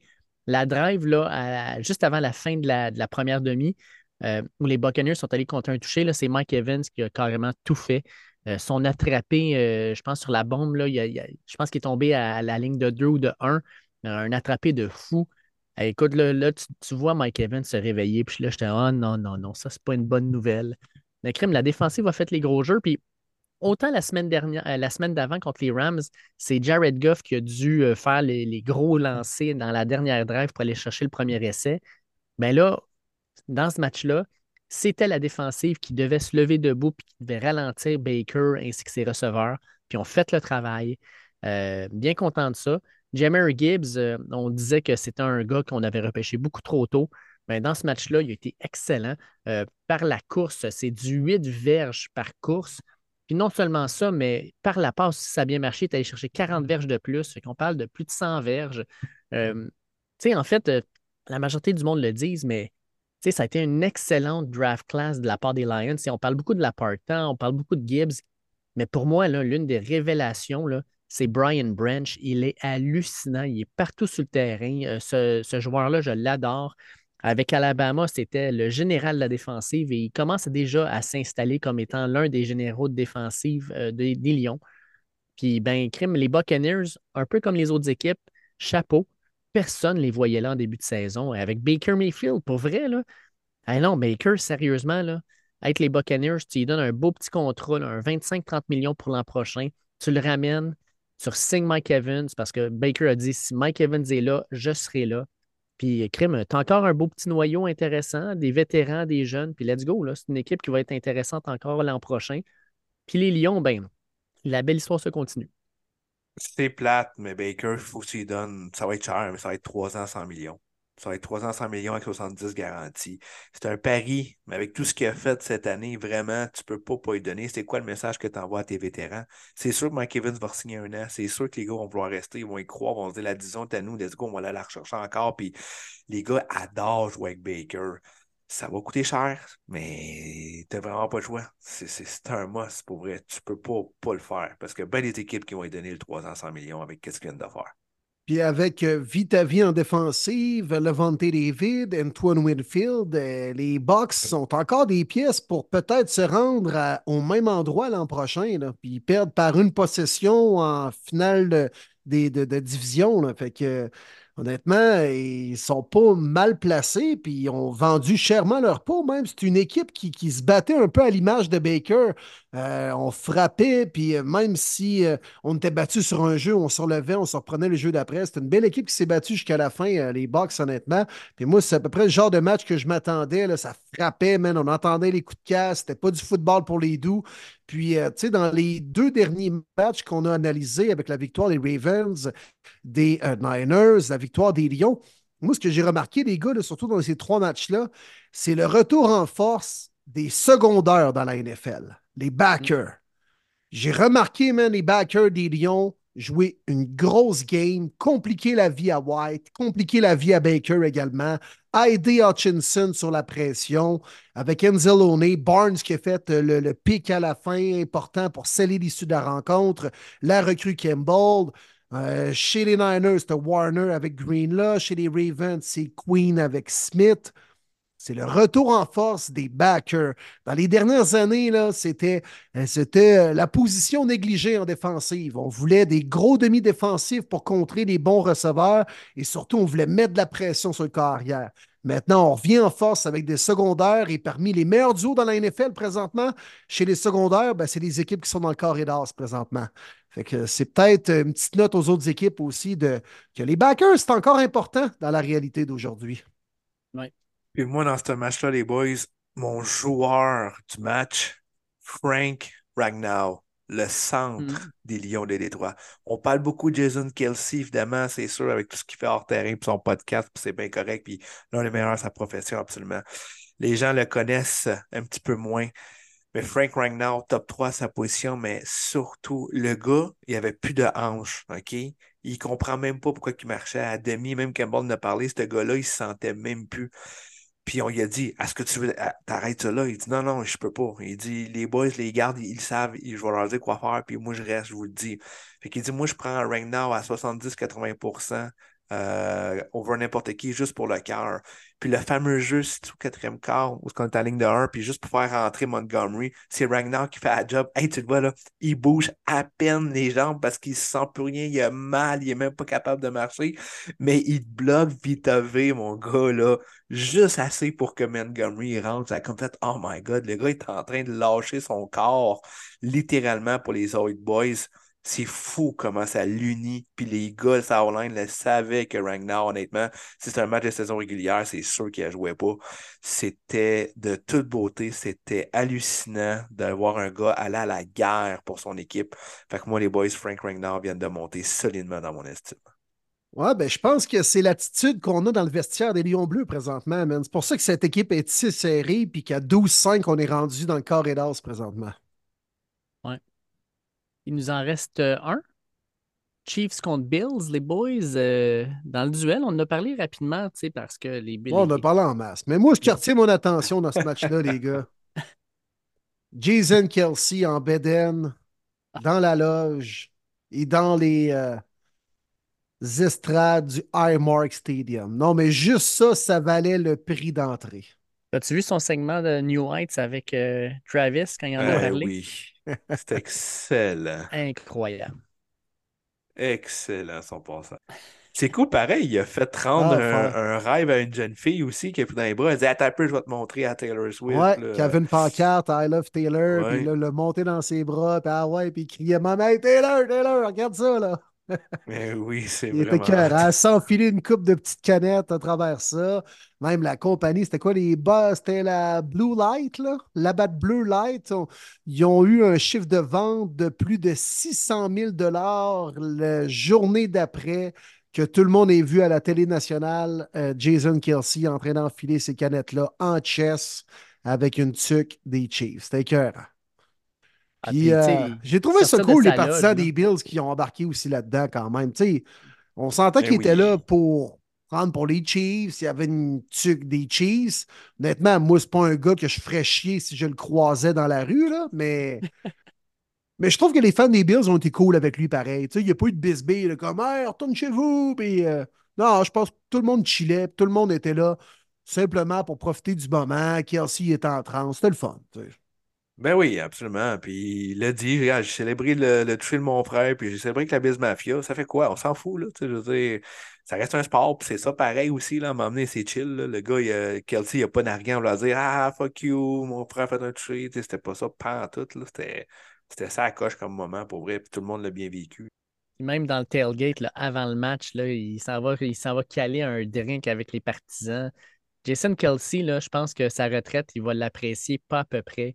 Ça a l'air d'être un bon vivant, un gars avec une bonne tête ses épaules, mais un party animal aussi. Euh, sincèrement, c'est la Ligue perd tout un leader. euh, puis, tu sais, on n'en parlait pas tant que ça, Jason Kelsey, euh, mais dans les dernières années, vraiment, on a appris à le connaître. Puis, un chic type, vraiment, là, on ne peut pas dire ça autrement. Puis, un gars, là, tu sais, dans la NFL, je sais pas les gars, là, mais tu sais, je vous lance ça de même, là. Mais y a-tu un gars en particulier, vous dites, crème, moi, j'aimerais ça, là, aller prendre une bière avec lui. Il me semble que j'aurais du fun en tabarnouche. Pour moi, Jason Kelsey, il est dans mon top 2. Ouais, ouais, effectivement. C'est qui l'autre? Les frères Kelsey, là. euh, Moi, ça Ouais. serait George Kittle. Ah ouais. Ah ouais, c'est un Ah, bon c'est bon, ça. ça.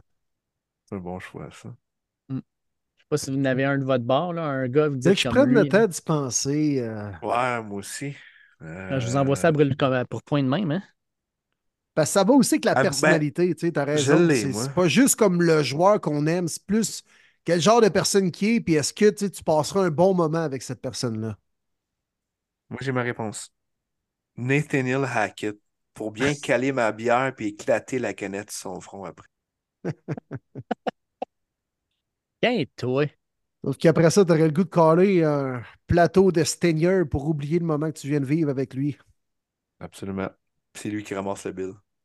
Des stingers. Ah. Arc! Non. Mais Ben, moi, non, je l'ai c'est ma réponse. Je, bu, je, je boirais des Stinger avec Max Crosby. Hmm. J'aime ça. Ouais, je pense qu'il a arrêté, par exemple. Un écoute, cigare d'abord. Je, ferai revenir du côté obscur.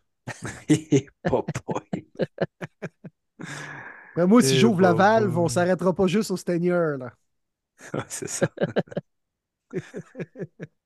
Ah, c'est bon. Mais euh, pour ce qui est du match, je pense qu'on a tout dit honnêtement. là. Je trouve tellement ça crève-cœur pour les Bills. là.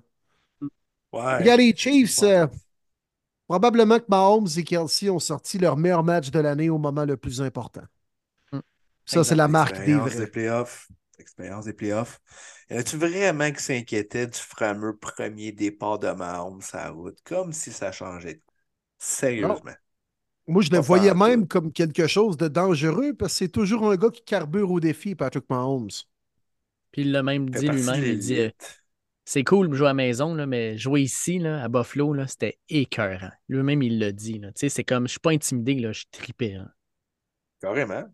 Carrément, c'est cool, là. Puis il a dit qu'il respectait à côté Buffalo, là. C'est hâte de jouer dans un en- environnement hostile de même. C'est cool de voir les gens s'impliquer autant pour leur équipe au test. Puis mad respect to this, là. Tu sais, il l'a carrément dit, là. Puis effectivement, Bon. il a enjoy à, à fond. C'est facile de respecter un adversaire à qui tu voles de l'argent à tous les années aussi. Là. Lui de même. Est-ce qu'on peut dire que Mahomes à Josh Allen, c'est un petit peu euh, Brady les Pats à Rivers Chargers? Tu sais, les Chargers qui ont toujours eu des grosses années, saison régulière, puis ils rentrent en playoff, puis paf, font sortir par les Pats. Tout le temps, tout le temps, tout le temps. Ouais. Ça ressemble à ça. Malheureusement. Ouais, euh, écoute, euh, je peux pas être plus d'accord. euh. Ah, c'est tu sais, des fois, là. euh, tu sais, il y a des années où on se disait pour- comment les Pats ont réussi à, à se rendre au Super Bowl ou même le gagner. Il me semble que cette année, ils n'ont pas été tant que ça dominants. Puis on dirait que les Chiefs de 2023/2024 entrent dans cette catégorie-là. Tu sais, jamais cette année, on s'est dit, ah, les Chiefs, mais on, on savait qu'on devait les respecter. Mais moi, le premier, comme bien des gens, on les avait écartés rapidement. Puis là, probablement qu'ils vont se rendre au Super Bowl ou euh, on verra tantôt lors de nos prédictions, là. Mais on va se dire, il me semble qu'ils n'ont pas été dominants tant que ça cette année. Mais c'est la marque des bonnes équipes. Ils sont capables de gagner quand le moment est opportun. Puis je pense que le parallèle est bon entre les Chiefs et les Pats parce que je pense que les gens commencent à détester les Chiefs comme ils détestaient les Pats à l'époque. Ouais. Ça commence à être le discours euh, général des amateurs de football. Puis, je suis pas en désaccord non plus. C'est un peu tanné de voir les Chiefs, je vais vous avouer, moi, les gars. Pas Mahomes, pas l'équipe, pas Andy Reid, puis pas qu'ils n'ont pas d'affaires là ou qu'ils ne le méritent pas, mais, tu sais, à un moment donné, à manger toujours du spaghetti à tous les soirs, ça se peut que tu tannes puis tu trouves putain ça bon, du spaghetti. C'est un peu la même chose. Les Chiefs, c'est du spaghetti, calvaire. Ouais. Ouais, Martin, on l'a comme entendu euh, sur le, le- le- le fil de discussion à la fin de la game. dans- on est tous tannés un peu. On a, on a- on a le goût d'avoir quelque chose de nouveau, je pense. On est rendu là. Eh là. oui. J'aimerais ça avoir du nouveau, du nouveau sang. On veut pas de dynastie, là. On l'a eu pendant des années avec les Pats. Là, tu l'as avec les Chiefs. Ça me tente pas, là. Let's go. Ça aurait été bon, Ravens, Bills. Pour vrai. Calique. En tout cas, demandez-moi pas pour qui je me prends dimanche. Hey, les boys, on en vient fait à notre tour. invité? Yes, euh, on a fait le tour euh, des euh, rondes de division, les gars. Plus que Gros trois week-end. matchs à faire euh, cette année dans la NFL. On est rendu euh, ouais, à l'invité, mais on n'a pas une grande annonce à faire avant ça, les gars. Ben oui, let's go. Ben oui, Ouais, ben ouais, oui. ouais, Et puis très on cool. le faire, mon Will. C'est Ouais. vraiment. hot. Ben, écoute, c'est euh, nous trois ensemble, puis bien content de vous annoncer, tout le monde à l'écoute, que on a euh, fait affaire avec un premier commanditaire et très content, premier début, de s'associer avec la microbrasserie Beauregard pour euh, pouvoir déguster leurs excellents et euh, délicieux produits durant l'enregistrement du podcast, donc par l'entremise de leur représentant sympathique Frank, un auditeur de premier début qui nous a approchés et dit Hey, nous autres, on aimerait ça, on fait des beaux produits, euh, on est connu par la gamme des, des, fans de microbrasserie, mais on aimerait ça élargir notre public un peu, puis, tu sais, le sport, la bière, le fun, ça relie tout ça ensemble. Alors, il dit Let's go, moi je suis prêt à vous euh, donner quelques produits pour que vous puissiez en parler euh, dans le podcast. Donc, très content, les boys, premier début de s'associer avec la microbrasserie Beauregard de Montréal. Ils font une panoplie de bières, des spiritueux également. On a eu chacun notre caisse de super beaux produits et puis on va pouvoir vous en parler au courant des prochaines semaines en pouvant euh, tester ces bons produits-là à même le podcast. Donc, très content de vous annoncer ça. Puis, écoute, je pense c'est le début d'une belle aventure. On a même des projets l'an prochain d'avoir une canette à l'effigie de premier début euh, disponible dans euh, les euh, dépanneurs où vous, où vous allez prendre votre bière. Alors, c'est le début d'une belle aventure, les boys merci beaucoup. Merci beaucoup, Beauregard, d'embarquer dans cette belle aventure-là avec nous autres. Merci beaucoup pour les produits. Ça va être un plaisir de déguster et de le faire découvrir également à nos, euh, à nos auditeurs. Donc, euh, vraiment un début d'un beau partenariat avec des beaux projets euh, futurs. donc, c'est vraiment cool. Un gros merci. J'ai eu la chance samedi, en allant chercher les caisses, d'aller justement, un, rencontrer Frank, mais leurs installations sont à Rosemont. Ça a été un plaisir non seulement de de jaser, mais ils m'ont fait faire le tour un peu des installations, euh, les, cuves, les barriques en arrière, euh, l'alambic pour pouvoir faire leur gin. Euh, ça a été vraiment le fun. Puis là, justement, les boys, moi, je me suis dit, tu sais, let's go. Moi, je suis un fan, vous savez, je suis peut-être un petit peu moins fan de bière, mais je suis pas mal plus fan de spiritueux. Fait que j'ai le, le, le, gin Beauregard, le gin César, qui est actuellement même disponible à la SAQ. Puis le nom le dit, César pour Bloody Caesar, carrément. Euh, c'est Frank qui m'a dit écoute, on a pensé à ce, ce, gin-là avec l'idée de faire justement un substitut à la vodka pour les Bloody Caesar. Fait que je me suis dit, let's go, on essaie ça à soir. Fait que les gars, j'ai mon gros verre. Je me suis fait mon petit rim de sel, comme le classique. Je me suis fait clamato, gin, un petit peu de sauce Worcestershire. J'ai mis euh. Moi, je me fais des fèves. Tu sais, j'ai mon jardin en arrière, fait que je me suis fait des fèves. J'ai fait mariner dans euh, de l'huile épicée. Là, j'ai mes mes petites fèves épicées là-dedans. Puis, moi, t'avouer, là, effectivement, c'est un excellent substitut à la vodka. C'est québécois, c'est le fun.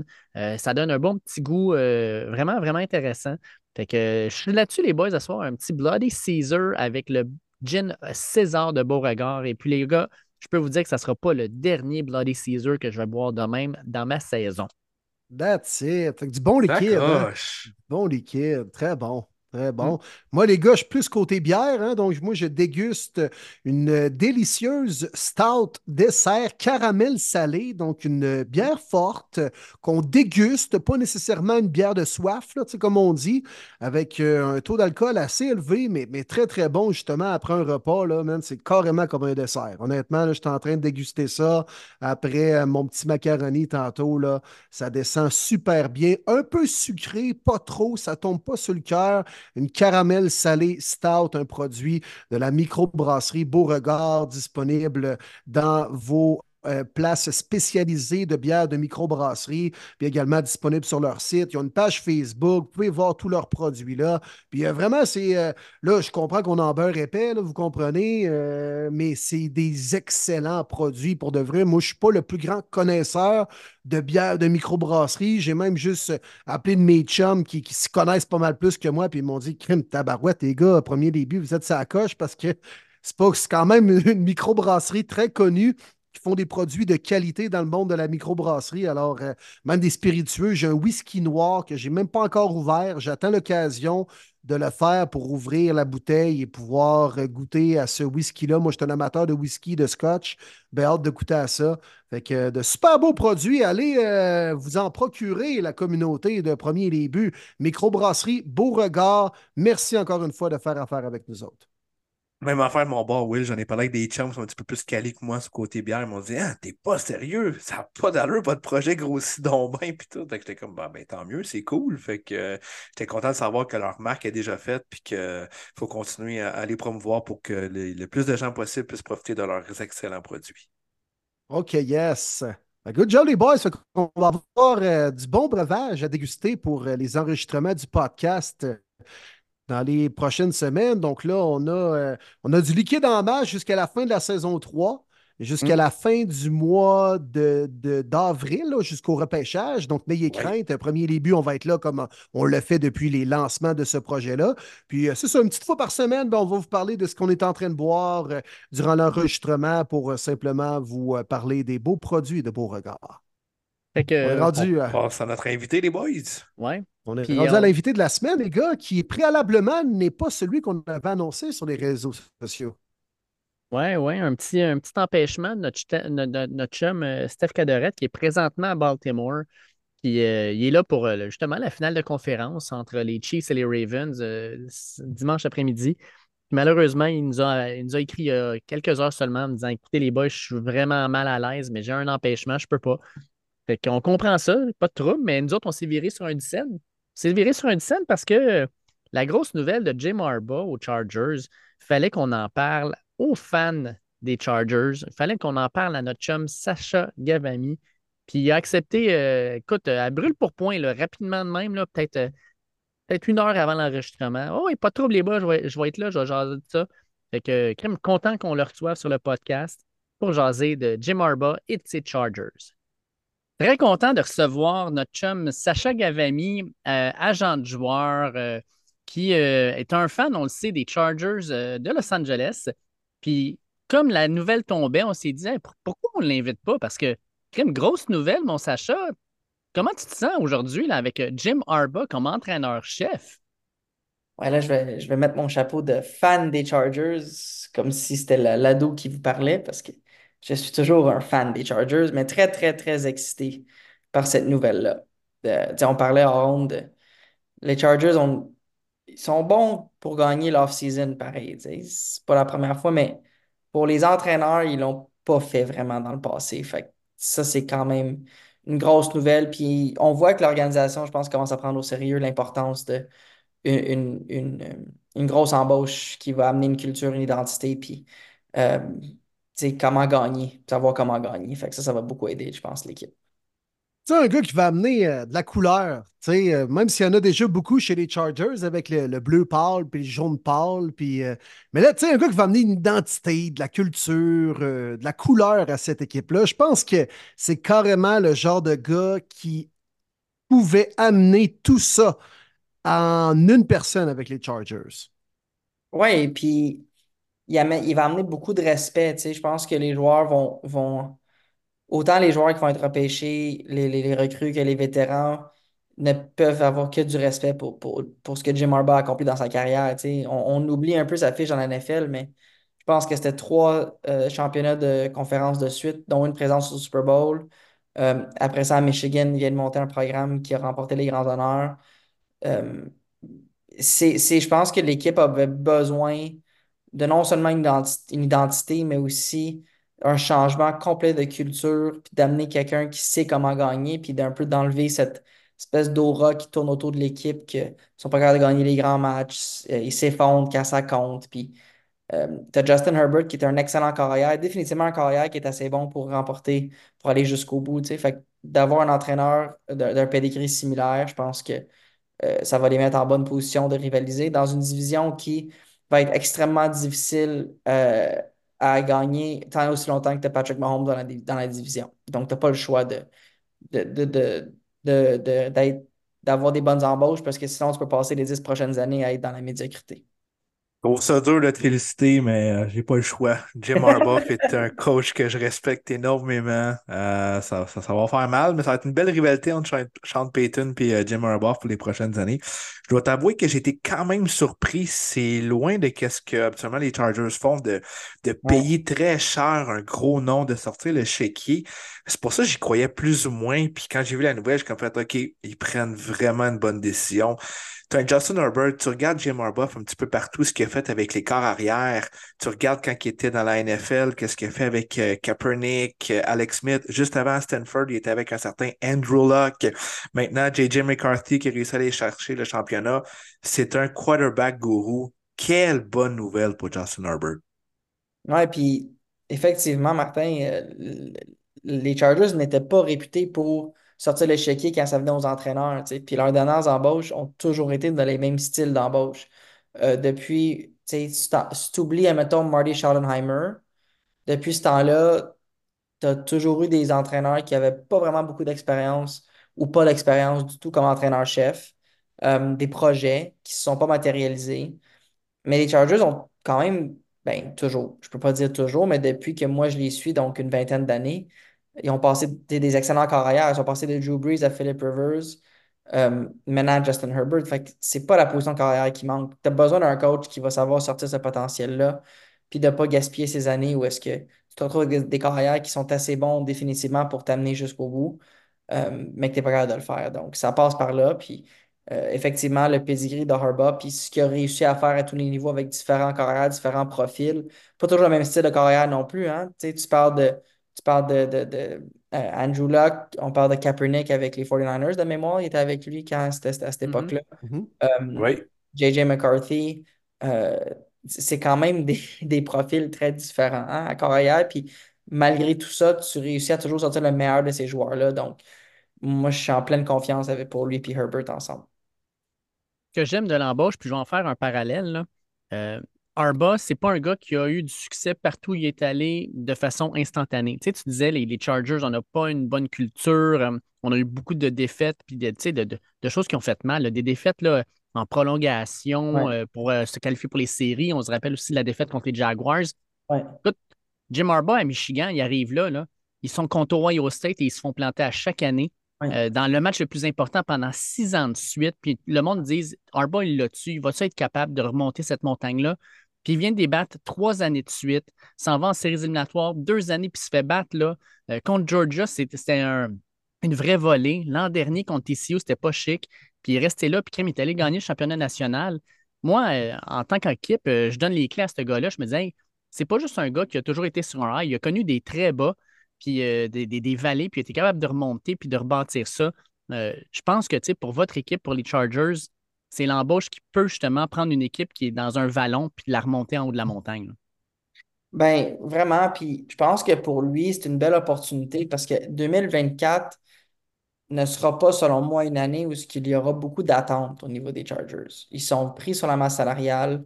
Il y a une vieillesse dans cette équipe-là. Il va avoir des décisions difficiles à prendre. Euh, je pense que lui, ça va lui donner un certain temps pour amener sa culture, amener ses points sans nécessairement penser que ça doit être. Euh, c'est pas une équipe qui, selon moi, va aspirer au Super Bowl en 2024. Tant mieux s'ils surprennent des gens, mais je pense pas que les attentes sont réalistes d'aller là. Fait pour lui aussi, c'est le fun d'avoir un peu de temps pour amener ce qu'il doit amener, puis positionner l'équipe en meilleure position en 2025 et 2026, etc. Fait ça, je trouve que ça va être. Euh, euh, autant pour les Chargers, c'est une super nouvelle, mais je pense que le fit pour Jim Harbaugh pour un retour dans la NFL c'est quand même très intéressant pour lui aussi. Puis je pense pour ça qu'il a accepté le poste. Et un peu à l'image de Pete Carroll, as-tu l'impression, Sacha, qu'il pourrait peut-être connaître un deuxième passage dans la NFL encore plus fructueux que son premier? Ouais, ben oui. Puis tu sais, quand il a quitté la NFL, je sais que cette dernière année dans la NFL, je pense pas que c'était nécessairement l'année qui était sa meilleure de mémoire. Là. Puis ça, tu me corrigeras si je me trompe. C'est un peu loin dans mon esprit mais il a quand même connu un, super parcours en première euh, expérience en NFL, tu sais. Donc, il a quitté pour l'universitaire puis il revient. Je pense que ça va, ça l'a beaucoup. Le fait qu'il ait connu autant de succès dans la NFL et les rangs universitaires, je pense que ça va, il va être capable de s'ajuster, d'adapter sa, son approche tant aux jeunes qu'aux vétérans, puis de trouver une façon que son message résonne bien au sein du vestiaire. Puis euh, j'ai vraiment l'impression que c'est le parfait candidat pour ce que cette équipe-là a besoin. Parce que ce changement de culture et d'identité-là ne va pas se faire en l'espace d'une embauche et ne va pas se faire en l'espace d'un off-season. Ça, ça va prendre un certain temps, mais tu as besoin des bonnes personnes en place pour piloter ce projet.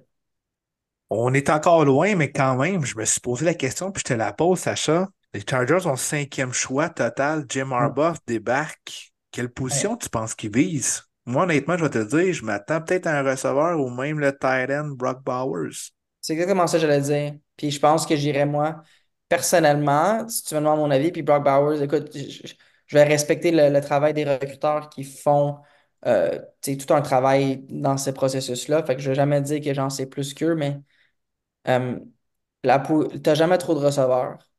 Puis la position de receveur est une faiblesse au niveau des Chargers. On l'a vu cette année, Quentin Johnston, ça n'a pas marché.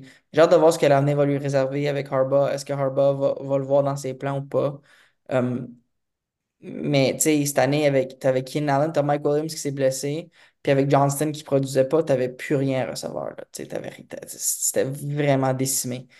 Puis euh, moi, je pense que ça prend de la vitesse dans cette équipe-là. Ça prend des joueurs qui sont capables d'amener de la vitesse, puis d'amener une attaque qui est explosive. Fait moi, je- moi aussi, je pense que ça va être aller rapprocher au receveur, puis j'aurais un petit penchant pour receveur. Mais bon, en même temps, je dis ça, puis les, les Chargers avaient Antonio Gates pendant combien d'années, puis je tripais comme un, co- comme un jeune en cours d'école. Fait si on peut trouver un autre d'aller rapprocher qui peut amener cette dimension-là qui va aider le joueur Herbert, je serais très content aussi. Je vais être honnête, euh, moi, je ne suis pas d'accord avec vous. Euh, si on regarde les équipes de Jim Harbaugh à Michigan avec les 49ers, il n'y a jamais eu de gros receveurs. Euh, Mm. C'est un gars de ligne. Euh, moi, Ouais. ça ne me surprendrait pas qu'on choisisse un euh, euh, dès les premiers pour aller protéger Justin Herbert et donner le temps, puis peut-être ouvrir des lignes de course aussi. Ça ne me surprendrait pas qu'on ait ces lignes de mêlée parce que, sincèrement, là, Harbaugh, c'est un gars qui aime ça, le, le- le football à, Ouais. à l'ancienne. Ben, j'aimerais tel- j'aimerais ça aussi. Je pense pas que tu peux vraiment te tromper, mais tu peux, mais ligne à l'attaque a besoin de travail. Le jeu de course était inexistant cette année. Um, s'il faut aider Herbert, il faut que tu aies un jeu de course qui est établi parce que sinon, ça met trop de pression sur la position de carrière. Fait que ça va être aussi intéressant. Je pense que c'est un peu trop tôt pour dé- déterminer parce que je pense que ça va, ça va dépendre aussi de ce que les Chargers prennent comme décision avec les joueurs qui ont sous contrat, puis avec la période des agents libres, qu'est-ce qu'ils vont faire, puis qui qui laisse partir, puis tout ça. Fait je pense que dans, dans deux, trois mois, on va s'en reparler. Mais je pense même que, on peut repêcher un receveur, un ailier rapproché, un joueur de ligne offensive, puis je serais heureux, peu importe, pour vrai. C'est tous des besoins que l'équipe a. Juste avant de te, de te laisser, Sacha, qu'est-ce que tu penses du Corridor cette année avec euh, de belles histoires, mais également des équipes qu'on est habitué de voir à cette période-ci de l'année? Ouais, ben ça va être, des- ça va être du gros foot dimanche, hein? Ça va être le fun. Hum, ben, qu'est-ce que j'en pense? Je pense que c'est toutes des équipes. Il n'y a pas tant de surprises selon moi. Sais, les Bills, c'est dommage qu'ils ne sont pas rendus parce que je pense qu'il y avait une équipe pour, pour euh, se rendre au moins en finale de conférence. Hum, ça va être dur. Je pense qu'il y a plein de gens qui vont dire ça va être les Lions, d'autres vont dire les 49ers, puis les Chiefs, Ravens, même chose, mais ça va être euh, des, des, des, des beaux affrontements en, en fin de semaine. Puis ça va être difficile de prévoir qui va gagner. Je pense que David, tu vas vivre des beaux moments là, depuis, quelques Oh oui. semaines. Ça se Oh passe oui. bien. Fait que, euh, je me dis, je te souhaite que ça continue. Euh, les 49ers, euh, ils ont un gros club, mais euh, regarde, les Lions ont beaucoup de momentum, puis je trouve qu'ils jouent avec euh, un peu, un- pas rien à perdre, mais avec, ils ont beaucoup de plaisir présent. Ils ont M&M de leur côté en plus. Que, que veux-tu de plus. plus? Hein? En plus, en plus, exactement. Et puis avant de quitter, Sacha, dans un article de la presse cette semaine où on parlait du 91-9, on indiquait que dans la, la- la prochaine mouture, en fait, de ce qu'on appelle communément la commission athlétique, euh, tu vas probablement avoir un projet avec un balado qui va porter sur la business du sport. Est-ce que tu peux nous en parler un petit peu? Ah, c'est une bonne question. Euh, oui, ben en fait, euh, c'est pas encore euh, tout, tout ficelé, mais c'est, on est dans les derniers détails. Mais oui, un, beau balado sur la business du sport, où est-ce qu'on va pouvoir parler de différents sujets vraiment axés autour de tout ce qui est plus justement business du sport, là, puis d'être capable de- d'aller plus en profondeur un peu que ce qu'on est, ce qu'on fait des fois, dans, on a la chance de faire dans la vie de tous les jours. Euh, je pense que moi, de mon côté, ça me fera plaisir d'en parler davantage avec vous lorsque tout sera confirmé que j'aurai l'aval de, de, de, de, de tout le monde à la station, mais c'est un projet qu'on m'a approché avec et je, je suis bien excité de pouvoir le, le débuter, effectivement. Génial. Fait ton match-up euh, du Super Bowl, vite, vite. Euh, moi, moi, je pense qu'en. Je sais pas si c'était avec vous, mais j'avais j'avais prédit les, les 49ers. Fait que je vais maintenir ça en finale de, de Super Bowl. Puis moi, je pense que ça va être les Ravens. Je pense que ça va être Aaron Rodgers. Ouais. Fait que tu crois, au, tu crois au fameux script qui ont déjà prédit le Super Bowl avec les couleurs il y a plusieurs mois. Ah, Je sais pas pas si t'as vu ça passer. j'ai pas vu ça passer, mais, mais non, je ne, je ne crois pas. Je ne crois pas Je me dis, s'il y a bien une année que les Ravens peuvent aller jusqu'au bout, écoute, ils sont, sont impressionnants. Juste hâte de voir parce que si Lamar Jackson il reste dans la pochette, il faut qu'il lance. Ça va être là, je pense, le nerf de la guerre, mais euh, je pense que s'il y a une année qui peuvent le faire, c'est là. Hey, un énorme merci de ta présence, Sacha. Euh, à très courte échéance, mais extrêmement apprécié de notre part, puis je suis sûr aussi des auditeurs. Puis on va te souhaiter une autre embauche euh, pour un directeur général qui va être à, à la hauteur de tes attentes. Mais oui, on s'en reparlera avec plaisir. That's it. Un grand merci, Sacha. Toujours le fun de jaser. Merci à vous autres, les gars. Merci. Sage. Congrats. Merci, bye. Hey, sincèrement, je suis content pour, euh, pour Sacha. Écoute, dans les dernières années, on en a parlé, puis on a niaisé pas mal ces Chargers, mais crime, euh, ça, c'est une vraie belle embauche. Je pense que ça, ça amène un petit peu d'espoir dans, dans son équipe. Puis je pense que les Chargers seront une équipe à, à suivre et euh, surtout à craindre dans les prochaines années. Ouais, puis ça, c'est le genre d'embauche Ouais. qui me fera peut-être moins rire des Chargers dans les prochaines années parce que ça n'a jamais été une question de manque de talent avec cette équipe-là, mais plutôt de manque de direction et de manque de culture. Puis ça, c'est deux aspects que Jim Harbaugh pourrait corriger très rapidement chez les Chargers. Malheureusement, oui. Puis vous en souvenez l'année passée, hein, quand on parlait des embauches, Denver cherchait son coach, il y avait deux gars que je vous nommais, Dan Quinn et Jim Harbaugh. Denver ont tout fait pour séduire Harbaugh, puis il a vraiment passé proche, mais il l'a dit, j'ai de quoi finir à Michigan. Malheureusement, c'était un an trop tôt, alors que là, qu'il a fait ce qu'il avait à faire à Michigan, c'était certain qu'il sautait dans la NFL. Je voulais pas l'avoir dans ma division, mais c'est ce qui arrive.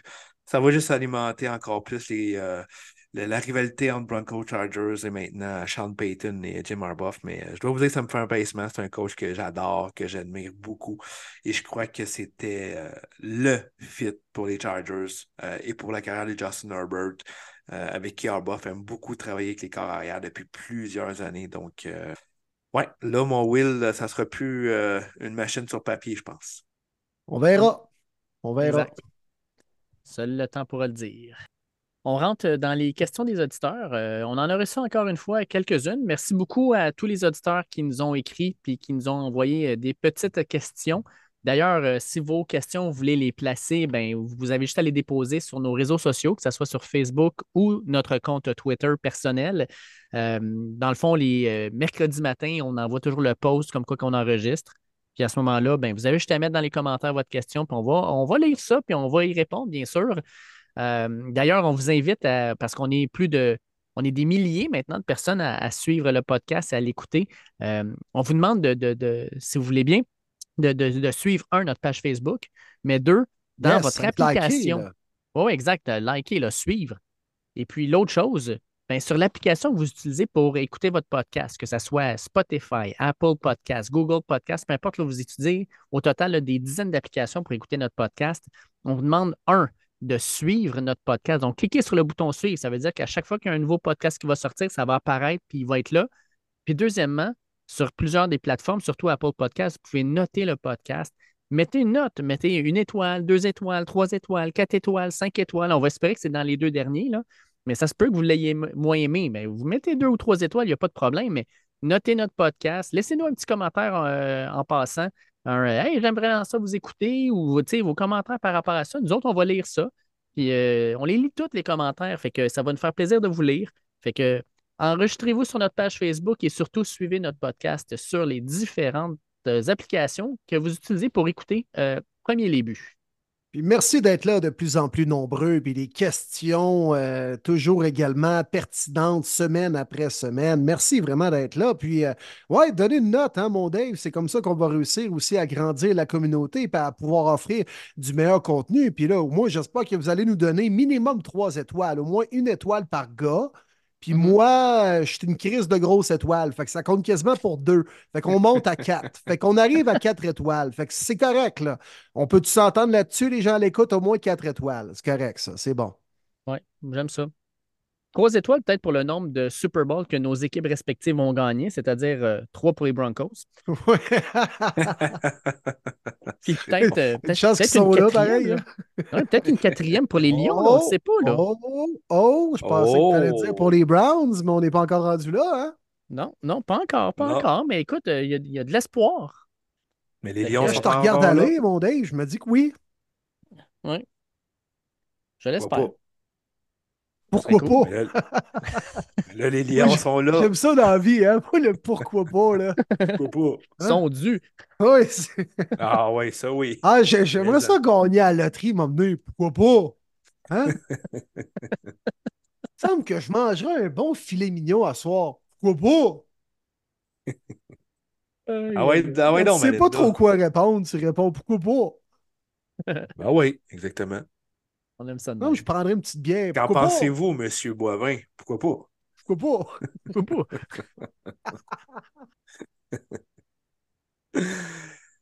Allez, on commence ça, on commence ça, OK? Avec euh, question de euh, André-Philippe Jean.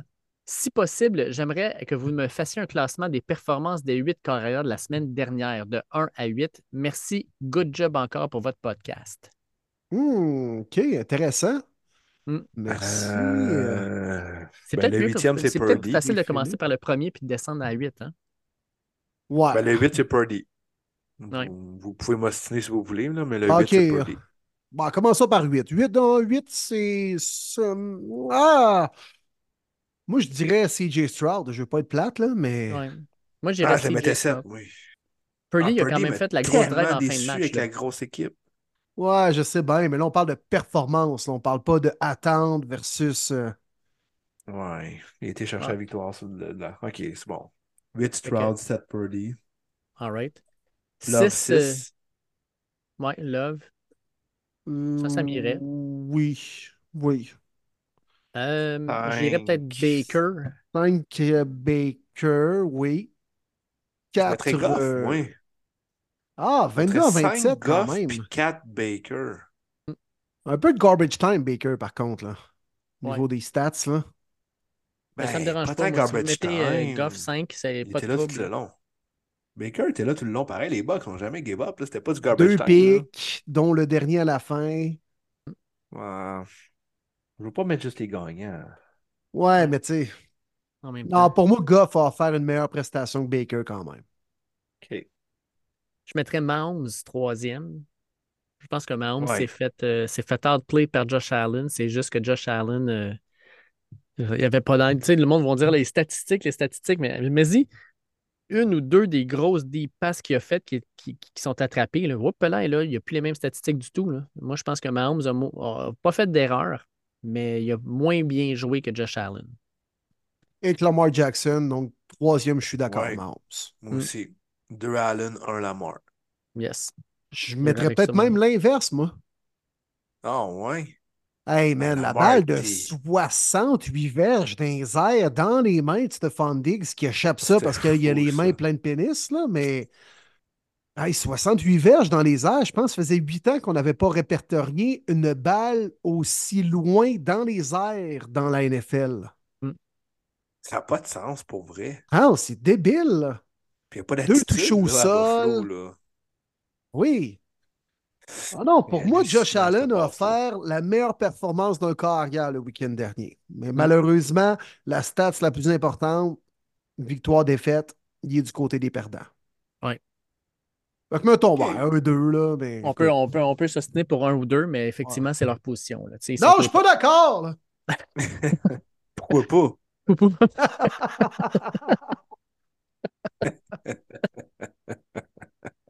Bon, hey, il va y en avoir du monde qui vont se dire ça cette semaine. Là. Ah, ben oui, c'est Hey, ça te clair, tente-tu de ça mettre du ketchup là-dessus? Pourquoi pas? Pourquoi pas? Quand tu allais prendre une Hey, marche? Pourquoi Ça n'a pas rapport, les gars, mais je voulais le partager. Salutations à Rémi Smart. Je ne sais pas s'il va écouter le podcast, mais ça, c'est drôle, il faut que je vous compte ça. Des amis proches à nous euh, recevaient leurs parents à souper, puis là, ils parlaient Ah, le Super Bowl s'en vient. C'est pas des grands amateurs de football. Puis là, ils disent Ben oui, tu sais, Martin, il y a un podcast. Là. Rémi Smart, il est dans la soixantaine. Un podcast, c'est quoi ça, un podcast? Fait que là, commence à raconter, c'est pis ça. Là, il m'appelle. Tabarouette, il dit euh, j'ai ton podcast à faire sur mon téléphone. Je ne savais pas c'était quoi un podcast, c'est ça. Fait que là, c'est parfait. Fait que là, j'ai compte ça. Le lendemain, il m'envoie un gros texto. Il dit My God! Il dit Vous êtes donc bien bon, les contenus, le temps que vous investissez, pour vrai, bravo. À quand un podcast sur la politique en blague, mais c'est comme oh, c'est cool de voir une génération qui ne connaît pas nécessairement ça. Puis je voulais vous donner, lancer les fleurs également, les boys. Comme quoi que même s'ils ne connaissaient pas vraiment le sujet, ils voyaient l'implication puis le sérieux dans notre projet. Fait que je trouve ça vraiment cool. Puis j'espère que Rémi va être à l'écoute cette semaine. Ça serait très, très drôle. Ah, c'est cool ça. Ben, merci pour les bons mots. Puis euh, je pense que c'est notre objectif aussi de faire connaître et apprécier le football par l'entremise du podcast. on est des passionnés, on en parle des fois de façon euh, très nichée, puis il faut connaître ça un peu pour comprendre tout ce qu'on dit. Mais j'ai l'impression aussi qu'on le fait de façon un peu grand public. Je pense que les gens qui apprennent à nous découvrir apprennent aussi à aimer encore plus le football. Puis moi, c'est un de mes, grands objectifs. Fait que très, très content d'entendre ça. Ah, écoute, euh, vraiment content. Merci beaucoup. Puis, tu sais, on parle de podcast, de foot. Là. Moi, ma femme, elle, me voit faire des podcasts à tous les mercredis soirs. Puis, euh, tu sais, on se dit ah, probablement que ma, femme, elle doit être, doit être quelqu'un qui, connaît un peu le football, tu sais, à force de, voir du football tout le temps à TV quand je l'écoute. Hein, pas tant que ça, non. Euh, cette semaine, en fin de semaine, je vous l'ai raconté, les gars, mais samedi, on jase, puis elle me dit Hey, ton équipe est es-tu en série? Je dis, ben ouais, ouais. Elle dit, ah, il joue-tu aujourd'hui? Je dis, ouais. Elle dit, fait que les Lions de Columbia jouent aujourd'hui? Je dis, ouais. Les Lions de Columbia, euh, ouais, pas sûr. C'est les Lions de Détroit. tu sais, j'ai le chandail marqué Détroit dessus, puis elle appelle ça les, les Lions de Columbia. Pourquoi c'est. Pourquoi ils sont, sont ah, basés en Colombie ou ben? Je sais pas trop, dans le district de Columbia, je sais pas trop. Là. Je pense qu'elle a trouvé ça. l'équipe d'Escobar, dans le fond, c'est ça. Là. aïe, aïe, aïe. Ah, c'est correct. Ben non, c'est ça. supporter pareil. Ben je oui, l'aime quand ben même. Elle, me dit que, elle me dit que je suis bon, même si elle, dit j'écoute votre podcast, puis après deux minutes, j'ai déjà décroché. c'est correct. Pourquoi pas un eh podcast à la politique aussi? Pourquoi pas? Ben, pourquoi pas? Moi, j'ai. Ben oui. On préfère un podcast, là, tu sais, ça marche bien gros, le podcast de sexe, là, puis tout, là. Ah ouais, sexe oral. On préfère un podcast là-dessus. Nous autres aussi. Ouais, un ah, podcast, des invités, bon, Dave? ouais. Ouais, là, moi, je pense qu'il l'a blitzé au bon endroit, là. il, aïe, aïe, aïe, ça serait... il a montré tout son échec avant, là. wow. Quand je lui ai demandé, il m'a dit pourquoi pas. Puis là, il arrêtait pas de me dire que j'étais hot, hot, hot. Elle aussi, elle a des gros ballons, pas juste les corps arrière. On analyse les cheerleaders cette semaine. Aïe, aïe, aïe, aïe, aïe, ça ferait un rôle de mix. Il y en aurait des jeux de mots. Oh, ouais. Alright, je vais, je vais continuer. Je vais, je vais, enchaîner avec les questions. ouais. Non, Parenthèse fermée. On va pénétrer les questions, les gars. Comment? C'est bol. Hein. Fait qu'on va commencer avec des questions. Euh, écoutez, euh, David Roy dit euh, Salut les gars, j'aimerais vous entendre sur les embauches d'entraîneurs. Fait qu'on l'a fait déjà, David, en début de podcast, mais je voulais juste souligner le fait que tu avais fait la question. il disait que c'est Jags avec Nielsen, il voulait nous entendre là-dessus. On l'a fait. Puis encore une fois, excellent show. Oui. Excellent show, lâchez pas. J'ai hâte au mock draft des fans. Yes! That's it! David, ouais, fait des ben jazz qui travaille pour les voltigeurs de Drummondville en plus de ça. On connaît bien nos auditeurs. Hein? Oui, exact. Exactement. au dernier mock draft des fans, après avoir euh, travaillé avec euh, ce game-là, il, est en séries éliminatoires l'an dernier, puis il était même pas sûr de pouvoir être là, puis finalement, il a réussi à se libérer pour venir faire son pic pour ses Jags. Ouais, pourquoi pas? C'est vraiment hot. Jérémy Lemay nous dit Que pensez-vous de l'embauche de Jim Harbaugh Chargers? Euh, Je sais que vous aimez vraiment pas cette équipe, mais croyez-vous au changement de culture? Moi, de mon côté, j'aimerais vraiment avoir Odunze ou bien Bowers avec le cinquième rang. Hâte de vous écouter. Jérémy, je pense que notre segment avec notre invité a pu répondre à ces questions-là. Puis, comme de fait, Odunze, Bowers, ben, c'était les choix justement receveurs et euh, Neighbors. de Martin. Neighbors. Malik Neighbors, oui. Je l'aime moins que toi, un peu Neighbors, mais je peux comprendre, il est vraiment très fort. Euh, question sur les entraîneurs. On va continuer un peu. On a deux questions euh, de deux fans des Steelers. Je vous les lis, c'est les deux mêmes sujets. Salut les boys, euh, Will Lamy nous dit on parle des Steelers qui rencontrent Cliff Kingsbury pour le poste d'entraîneur à l'attaque. Pensez-vous qu'il peut avoir un meilleur impact comme aussi que comme entraîneur-chef? Est-ce que je dois stresser pour mon équipe? Et David Bourque nous dit Bonjour messieurs, j'ai vu une nouvelle comme quoi Cliff Kingsbury avait une entrevue avec mes Steelers. Vous en pensez quoi? Et j'espère que ça n'arrivera pas. Oh, donc Will et David, deux partisans inquiets de ce que je peux entendre. Ah oui, tout ça avec un Cliff Kingsbury. Il faut croire que si vous êtes des amateurs de ce podcast-là, de ce podcast-ci, vous comprenez Cliff Kingsbury, on en a rarement parlé positivement. Fait je peux comprendre que vous êtes inquiet. Là. Ouais, je sais pas si c'est même déjà arrivé une fois qu'on en parle positivement. Euh, on n'avait pas parlé dans positif de sa maison, peut-être? Ouais. ouais de sa blonde, non, c'est Sean McVeigh. En, en Thaïlande, euh. en Thaïlande. Non, quand il est allé en Thaïlande, là, la photo avec sa Oui, oui, oui. oui. Il, y a, il, y a, des bons ben, goûts. Faut, faut le dire. Son lifestyle est incroyable. Pour ben oui. Son linge, sa maison, tout, c'est hot. Le gars, oh, il, il y a tout des shades, man, des lunettes. Ah ouais, par là. là. Ben oui, c'est sa coche. Ça coche. Mais Pittsburgh, c'est une bonne ville pour avoir du, du swag? Non, faut que tu sois un tough. Ouais. Ça, ça, ça c'est pas un tough. Ça, c'est Mm. une diva, honnêtement. Là, moi, comment je la vois, c'est une diva qui s'approprie les bons succès. Parce qu'il y a déjà eu un Pat Mahomes, il y a déjà eu un Kyler Murray, c'est ça, mais il n'y en a rien à foutre. C'est pas un gars qui va développer. Là, il a été scollé à USC parce qu'il savait que le next big thing, c'était Caleb Williams qui venait de gagner l'Heisman. Non, ben, je vais aller travailler un an là-bas, ça va faire sortir mon nom. Pour rester gars, c'est une merde. Quand est-ce que tu l'avais arriver dans une situation que c'était grâce à lui que ça a développé et qu'il y avait quelque chose? Je peux pas croire que ce gars-là, il a eu des entrevues à Chicago, euh, Pittsburgh, il y a une autre ville aussi que j'ai oublié. Philadelphie. Philadelphie, merci, Mm. exactement. Ce gars-là va vraiment avoir une chance comme moi aussi dans la NFL. Je peux pas croire. Mais je trouve quasiment que ça fait plus de sens avec les Eagles qu'avec les Steelers. Je m'explique, c'est que c'est un gars qui euh, a l'habitude des fois de peut-être mettre dans une bonne situation des gars qui sont très athlétiques, des gars euh, qui font des flamèches sur un terrain. C'est pas un gars de système, c'est pas un gars de philosophie vraiment que tout le monde va fonctionner dans son système à lui. Il prend les forces de ces deux, trois athlètes en offensive puis il les exploite. Alors que du côté des Steelers, je vois pas un carrière qui est athlétique vraiment. Même les receveurs de passe, euh, oui, il y a des gars qui ont du talent là-dedans, là, j'en conviens, mais on est quand même loin de Justin Jefferson et compagnie. Fait que je trouve pas que c'est un bon fit pour les, chevaux et les pièces qu'on a en offensive du côté des Steelers. C'est plus une offensive de concept, de système, puis je vois vraiment pas Kingsbury être la, tête pensante de tout ça, mais vraiment pas. Puis c'est pas, c'est un gars qui a développé des attaques aériennes. Pittsburgh est réputé pour son attaque au sol, pour sa, ligne offensive. C'est, c'est pas le pain et le beurre de Cliff Kingsbury. Je pense pas que Pittsburgh accepterait de changer complètement leur identité, euh, surtout avec Mike Tomlin, qui est un gars un peu rugged aussi. Euh, je pense que le fit serait pas bon. Euh, je je suis pas un fan de Cliff Kingsbury à la base. Je peux pas comprendre pourquoi du monde sont encore complètement en amour avec ce gars-là. C'est un génie offensif. On va se calmer le pompon, s'il vous plaît. Puis pour les Steelers, écoute, en plus, là, ils ont le 20e choix au total. Fait que, tu sais, si tu te dis, OK, on, il y a le deuxième choix au total, le premier choix au total, il va chercher un Jaden Daniels ou il va chercher justement un, un Caleb Williams. Oh, crime, OK, mais là, il y a peut-être euh, justement de la connaissance avec euh, ce gars-là, puis il va pouvoir l'utiliser dans un système.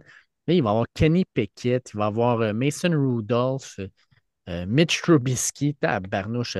S'il est capable de développer ces carrières-là, là, peut-être que mon, idée, mon, mon, image de lui va changer, mais pas d'ici là. Olivier Lafont pose une question. Il dit Salut la gang, j'ai une question de joueur de ligne offensive pour Willy.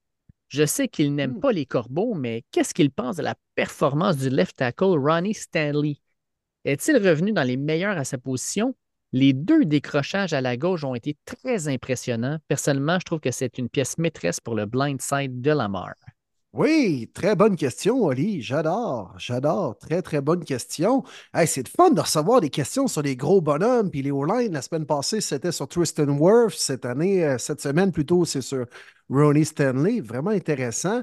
Puis c'est le fun que les gens portent attention au travail des, gros bonhommes qui ont un rôle beaucoup trop sous-estimé sur un terrain, puis qui ont un impact tellement important dans l'issue d'un match, puis de savoir si tu te retrouves du côté des gagnants ou des perdants. Puis Ronnie Stanley, c'est une pièce maîtresse de la ligne offensive des, euh, des Corbeaux, même que c'est, je pense, le line le plus important. On l'a repêché en première ronde en 2016. C'est un gars qui a toujours joué avec l'organisation, qui a tellement été affecté par les blessures dans les dernières années, mais qui a toujours été capable de revenir à un standard assez élevé c'est un bloqueur qui fait partie de la nouvelle gamme des tackles dans la NFL dans les 10-15 dernières années. Des gars très élancés, qui ont une très longue portée, mais qui sont capables également d'avoir un jeu de pied extraordinaire avec un kick slide parfait, avec une grande enjambée. Fait qu'eux, de faire un pas en arrière, puis tout de même être très, très près de Nick Boza ou de Miles Garrett ou TJ Watt, qui eux tentent de rusher vers l'intérieur, ben, sont tellement, ils font tellement un long premier pas vers l'arrière qu'ils sont capables de s'ajuster à la pression tellement rapide octroyée par les liés défensifs. Puis, Ronnie Stanley, c'est un gars qui est un peu Trent Williams, très très bon sur la passe, mais aussi très bon sur la C'est un gars qui est capable de bloquer par en avant. Les blocages de zone, quand on l'amène au deuxième niveau également, est capable de donner un pop sur le joueur de la ligne défensive, aller après ça pogner un secondaire ou un maraudeur, des ramener vers l'intérieur pour que la mort puisse courir un peu dans son cul ou dans son dos. Puis c'est un gars souvent qui, lorsqu'on fait des QB draw ou lorsqu'on met un jeu télégraphié pour que la mort court, c'est souvent du côté de Ronnie Stanley qui est un peu le lead block devant lui. C'est un gars qui, c'est pas pour rien que les Ravens ont du succès offensivement cette année, encore plus que l'an dernier. Lamar a joué, bien entendu, mais Ronnie Stanley a manqué peut-être trois matchs cette année. Puis si on se fie aux dernières années, c'est pas si pire, juste trois matchs ratés. Là, il est en santé, il joue bien. Puis si je me répète, mais c'est le capitaine de la ligne offensive des Ravens.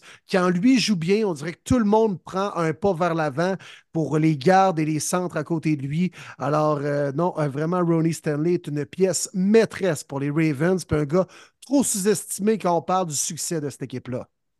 Belle analyse, mon homme. Autre question de Jérôme Pinard, un peu différente cette fois-ci. Pourquoi Baltimore n'est pas dans la section de Washington, D.C., vu qu'ils sont un à côté de l'autre? Oh, cette fameuse question. Ben, c'est une bonne question, par exemple. Oui, oui. Euh, on peut dire la même chose de la Floride, hein, avec les Bucks qui jouent dans la nationale, les Jaguars, les Dolphins qui jouent dans l'américaine. Il y a déjà eu euh, des, demandes là-dessus à la NFL de faire justement des, conférences plutôt euh, géographiques par autre chose.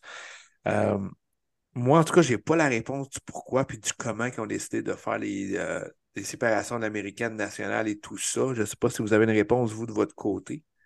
Non, c'est quoi? C'est en 92, je pense, hein, qu'on a refait les divisions qu'on connaît telles qu'elles sont aujourd'hui. Puis euh, c'était plus des affaires de, de rivalité qu'on voulait euh, vraiment amener dans la même section, puis pas nécessairement au niveau géographique. Par exemple, les Cowboys et les Eagles avaient quand même une belle rivalité à l'époque. Dallas, Philadelphie, pas vraiment à côté. On les a tout de même placés dans la même division. Dans la NFL, on a le luxe d'avoir un seul match par semaine. Donc, le côté géographique est plus ou moins important. Tu je pense qu'au baseball, au hockey, où il y a beaucoup plus de voyages, c'est quand même important de ne pas se promener euh, de, fuseau horaire en fuseau horaire. Là. Euh, mais euh, pour ce qui est de la NFL, je n'ai pas la réponse exacte. Mettons, les deux équipes de New York ne jouent même pas dans la même conférence.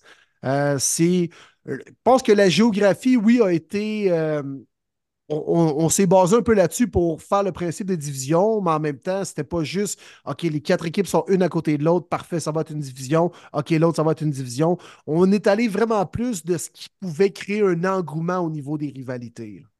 Cédric Lavoie nous pose une question sur les Bills. Il dit Allô les boys, les matchs d'en fin de semaine n'ont pas déçu, mais juste une question est-ce que Josh Allen avait déjà joué contre Mahomes? Euh, Pensez-vous vraiment qu'avec une minute trente à faire et deux time-out, Mahomes n'aurait pas remonté le terrain. Très mauvaise gestion des Bills, selon moi. Lâchez pas les boys, j'en manque pas une et je ne me gêne pas pour vous faire découvrir à tous mes chums. Yes! thank you, Merci, Seth. C'est vraiment cool. C'était la troisième fois que les deux gars s'affrontaient en séries éliminatoires et Mahomes a toujours remporté les duels.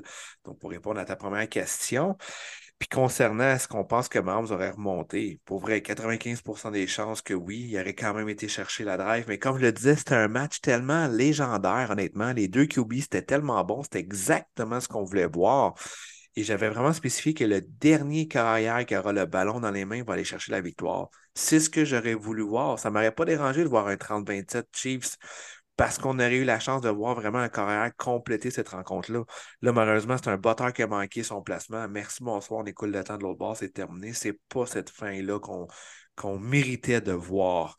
Euh, mais encore là, est-ce que c'est garanti que Mahomes aurait remonté le terrain? Pas nécessairement. Une interception, un, échappé, il y a tellement d'impondérables qui peuvent arriver. On peut les arrêter finalement après trois passes, puis on n'a pas écoulé le temps. Puis là, les Bills reviennent, vont botter, vont chercher la victoire. on ne peut pas le savoir. De toute façon, on pourrait euh, dire plein de scénarios, on ne peut pas le savoir. Mais on aurait voulu avoir cette chance-là. Là, on finit vraiment en queue de poisson. Exact. Tu as bien raison. Puis J'aurais voulu juste entendre l'ambiance puis les partisans se mettre de la partie avec un pointage de 27-27, 1 minute 40 à faire, les Chiefs qui reprennent le ballon. Hey, on aurait-tu crié dans le stade? Eh, ça aurait été hallucinant. Puis ça s'est terminé un peu comme tu le dis, Marty, un peu en queue de poisson, puis un peu à l'image du dernier Super Bowl, tu sais, quand il y a eu la pénalité, là, whoop, là, finalement, les Chiefs sont le first down, puis là, on fait le knee down, puis on gagne là-dessus on aurait voulu, comme fan de foot, de voir une dernière poussée jusqu'à la fin. C'est ce qu'on aurait souhaité. Que les carrières jouent les, les héros ou les zéros. Ça aurait été ça qui aurait été le fun. Exact. La, position, la plus, importante qui va décider de la victoire de ton équipe, mm. c'est le QB, pas le botteur. Vincent Dumont, question sur mes Bills. Que pensez-vous qu'il va se passer avec les receveurs l'an prochain? Davis qui tombe joueur autonome et Diggs qui n'a pas connu une grosse saison. Merci beaucoup. Ouais, ben j'en ai parlé quand même tantôt. Euh, pour ma part, je pense que Davis est parti, puis je pense aussi Diggs. Honnêtement, je ne me l'explique pas vraiment de payer un si gros salaire. Alors que Diggs, il y a dans les. Attends un petit peu. De mémoire, dans les dix dernières semaines, 81 targets, 34 catch. Ouf. Pas un gros ratio, là. Pas terrible. Non. Non. Ça, c'est l'année où il devait faire la différence, c'est cette année. Puis le catch qui devait faire la différence, il l'a échappé. Euh, moi, moi, je ferais pas au neuf, man. Au niveau des receveurs des Bills, là, je fais pas au neuf, complètement. Ça marche pas. Puis Gabe Davis, on s'est énervé avec sa game de 4 touchés contre les Chiefs, justement, en série. Il y a quoi, 4-5 ans maintenant, là? Depuis ce temps-là, c'est correct sans plus. Là. Shakir, c'est correct. Il a explosé un peu en fin de saison. C'est-tu vraiment la solution à long terme pour Josh Allen et l'offensive des Bills? Ah non. C'est ton pas oui, là. Non, non, ça prend, des, ça prend des armes à Josh Allen. C'est pas la première fois qu'on en parle. Puis là, ce groupe de receveurs-là, ça marche pas. Stefan Diggs, on sait, c'est un peu un bougonneux. Puis là, en début d'année, ça marchait pas. Finalement, il n'a jamais quand même performé, performé à la hauteur de son talent cette année. Change complètement. Des receveurs vont en avoir disponibles sur le marché. Là. Puis, il y a Devante Adams est peut-être bien disponible pour un trade. T. Higgins, comme tu dis, Marty. Il y en a des disponibles aider Josh Allen, puis arrêter de ramener les deux mêmes receveurs. Ça n'a pas marché depuis cinq ans. Pourquoi ça marcherait plus l'an prochain? Puis si tu veux de quoi pour Dig, c'est là. Parce que c'est probablement sa dernière année. Fait que euh, tu veux pas dire on va attendre voir ce qu'il peut nous en donner. Tu pourrais juste avoir à rien tout pour lui. Exact. On a ensuite une question de Manu Arsenault, euh, un régulier du podcast, qui dit J'ai une mini question. Mais juste avant, une mention honorable à David Gilbert et tes Lions bleus. Quel match pareil pour Détroit? J'ai adoré les Blitz. Pas un match parfait, mais a win is a win. Dave, penses-tu que les Lions devraient blitzer autant contre les Niners? Bon podcast, les boys. Puis j'embarque dans le Ben Wagon des Lions. Let's go! Let's go, Manu! Toujours très gentil envers nos équipes respectives, Manu, en plus de ça. Il était le fun avec mes Browns. Il a déjà dit des bons mots pour les Broncos à Marty. Merci, Manu, de nous appuyer émotivement avec nos formations. Oui, oui. vraiment content. Puis effectivement, j'ai beaucoup aimé les blitz. Écoute, on a mis Baker dans de mauvaises situations de multiples reprises. Je pense qu'Aaron Glenn les a appelés au bon moment. Puis des fois, c'était les safety, des fois, c'était les linebackers qui descendaient. Baker ne savait pas trop où donner de la tête. on n'aura pas le choix de faire ça avec Brock Purdy. on l'a vu, Brock Purdy, oui, c'était un carré qui réagit bien devant le blitz, mais sa ligne offensive, la part Trent Williams, a fait un petit peu dur. Euh, c'est sûr, par contre, que quand on blitz, on se met un peu plus en situation difficile contre la course. Puis, euh, aux dernières nouvelles, ils ont Christian McCaffrey, Run CMC. Euh, ça va être dur. Ça va être dur. Fait que oui, on, doit blitzer, mais je pense qu'on doit blitzer au bon moment, amener les bons gars, puis espérer que le bon trou se fasse au bon moment pour qu'on puisse se rendre au corps arrière. on n'aura pas le choix de blitzer parce que tu ne veux pas donner du temps à, Brock Purdy, surtout avec les armes qu'il a. Fait que, décision rapide, on le frappe aussi. Je pense que Brock Purdy, il faut le frapper. Il faut euh, qu'il sente qu'il y a du monde autour de lui, pas loin euh, à chaque fois. Et on va voir ce que ça va donner. Ça va être intéressant. Moi, je répondrais que si Devo Samuel joue, tu blitzes pas. S'il ne joue pas, tu blitzes à mort tu vois vraiment la différence avec ce gars-là. c'est ton gars qui va aller chercher les verges après attraper outre Christian McCaffrey dans cette offensive-là. Il euh, faut vraiment que tu le mettes euh, en déséquilibre, Birdie. Puis s'il perd cette type-là, il va essayer de rusher, de faire ça rapidement à Kettle, qui n'aura peut-être pas fini de faire son route pour faire le catch. Euh, Braden Ayuk également, même chose. Il faut un petit peu de temps pour développer son route. c'est vraiment pour moi la position clé, savoir si Debo va jouer ou non. Mm. C'est un carrière, Brock Purdy, qui n'est pas nécessairement à l'aise quand il doit précipiter ses passes parce que le jeu n'est pas complètement fait, le tracé du receveur n'est pas complètement fini. Puis là, le gars, il précipite ses passes, il n'est jamais bien à l'aise là-dedans, puis il n'a jamais la bonne mécanique de lancer pour le faire aussi. moi, je pense que ce serait une bonne chose de blitzer et de le déranger. Question d'Alexandre Gobeil, a.k.a. mon directeur qui dit, oh! parce que pour ceux qui ne le savent pas, mon directeur est un fan fini des 49ers de San Francisco. il dit qu'est-ce qui pourrait faire la différence dans le duel très attendu pour, et il me nomme Monsieur Gilbert et son directeur? ben, Monsieur Gobeil. Mais là, il se passe quoi là-dedans, Dave? Là, admettons, admettons là, que ça se déroule à ton avantage. Mm-hmm. euh, Peux-tu être suspendu sans sol pour euh, quelconque motif louche? Euh, qu'est-ce qui peut se passer là-dedans? Là? Écoute, tu peux être sûr que je vais faire un petit passage par son bureau. De toute façon, on va se texter, c'est sûr, pendant le match. Euh, mais c'est sûr que lundi, on va se tirer à pipe, peu importe qui gagne. Là. Ça, fait, on, fait un pool ensemble depuis des années. on est quand même bons joueurs dans tout ça, mais ça va, être, ça va être le fun. pour moi, ce qui va faire la différence, tu l'as dit, Martin, Debo Samuel, sa présence, euh, s'il n'est pas là, ça change complètement cette équipe-là. S'il est là, mais il n'est pas à 100% c'est sûr aussi que ça va changer la donne. Mais pour moi, la grande, grande, grande euh, différence va se faire avec notre ligne offensive. On a eu euh, Ragnar qui s'est blessé, mais il a quand même fini le match. notre guard Johnson qui s'est blessé, je ne suis pas sûr qu'il va jouer ce match-là. on joue contre la ligne défensive numéro un de la ligue avec Nick Boza, Chase Young, R. Graves, euh, name it, là, euh, il y en a du gros, il y a du gros nom là-dedans. Si notre ligne offensive est capable de donner du temps à Jared Goff, Jared Goff, j'ai aucun, aucun doute qu'il va euh, découper cette défensive-là parce qu'au niveau de la tertiaire, c'est un peu plus faible. Je pense qu'on a les pièces pour en prendre avantage. Par contre, si notre ligne offensive s'effondre ou a de la misère à tenir le fort, là, Jared Goff va avoir de la pression d'en face. Puis Jared Goff, quand il y a beaucoup de pression sur lui, il ne réagit pas bien. Puis c'est là que ça va mal virer moi, je pense que la différence de tout ce match-là, elle se joue sur la ligne offensive des Lions. Est-ce qu'on est capable de ralentir le rush, donner du temps à Goff, lui donner un, comme on dit en bon, anglais, un clean pocket, une pochette propre? Puis euh, si c'est le cas, Goff va faire le travail. S'il y a du monde d'en face tout le temps, s'il se fait frapper, d'après moi, ce match-là, ça pourrait mal virer puis rapidement. Hmm, intéressant, intéressant. ça se joue souvent là, hein? La guerre des tranchées, c'est là que on différencie les euh, enfants des perdants. Mm. Et euh, ouais, ouais. Mais euh, un peu, mais je vais faire du millage sur ce que tu dis, Dave, mais moi, c'était vraiment sur l'aspect du jeu au sol.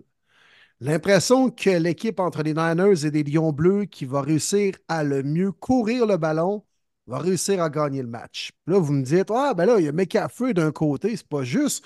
Oh, mais Caffrey, jusqu'à preuve du contraire, ne fait pas uniquement courir le ballon.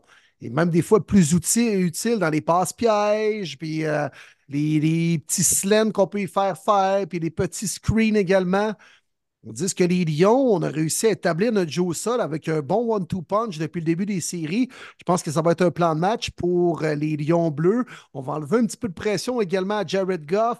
Le meilleur moyen d'enlever de la pression, autant au niveau au sens propre que figuré, là, sur ses épaules, mais également devant lui, c'est de bien courir le ballon. Pour un corps arrière, c'est crucial d'avoir d'être à l'aise dans sa pochette. Puis je pense que les Lions ont les outils avec l'O-line dont tu viens de parler, avec, le, avec Montgomery, avec Gibbs. Je pense qu'on a les atouts pour bien courir le ballon. Puis l'équipe entre les Niners et les Lions bleus qui va le mieux courir le ballon va gagner le match. Moi, c'est ça ma clé dans cette rencontre.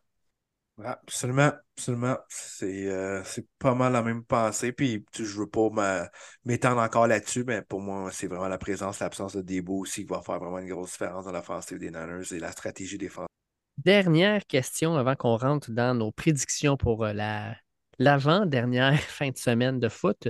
Alex Arcan. Salut messieurs, j'écoute votre podcast chaque semaine, mais je passe beaucoup de temps en auto et dans les arénas. Donc, à part celui de Steph Cadorette et le vôtre, vous me conseillez quoi comme autre podcast? Vous écoutez quoi? Merci. Hmm. Intéressant, intéressant. J'écoute pas beaucoup de podcasts francophones, pour être bien franc pour ma part. Ben, je vais être plate, mais c'est un incontournable. Euh, New Hates avec les frères Kelsey, pour vrai, c'est tellement du bonbon. c'est pas juste ah bon pour les amateurs de football, pour n'importe qui. J'ai des amis qui écoutent ça et qui écoutent pas vraiment le football, qui capotent ces frères Kelsey qui m'en parlent. Même une fille, notre adjointe au bureau, Geneviève, qui me parle de ça. Attends, ils sont malades, les frères Kelsey. Je suis comme, what? T'écoutes même pas le foot. on s'en fout, ils sont malades, les gars. Oui, ils sont malades, effectivement. Ben oui, c'est vrai qu'ils sont charismatiques, sont drôles, mm. puis. Euh, ben oui, ben oui. J'adore ce podcast-là. C'est du bonbon. Ah non, tout à fait, tout à fait. Si vous ne le connaissez pas en tant que fan de foot, c'est un must. Honnêtement, là, c'est vraiment un must. Euh, puis, euh, Sinon, moi, j'aime les podcasts un peu à saveur humoristique. Euh, j'aime, j'aime amener cette touche-là un peu dans, dans notre propre podcast. J'aime ça faire des calls, j'aime ça euh, amener des opinions des fois un peu plus corsées, des fois des commentaires un peu plus légers.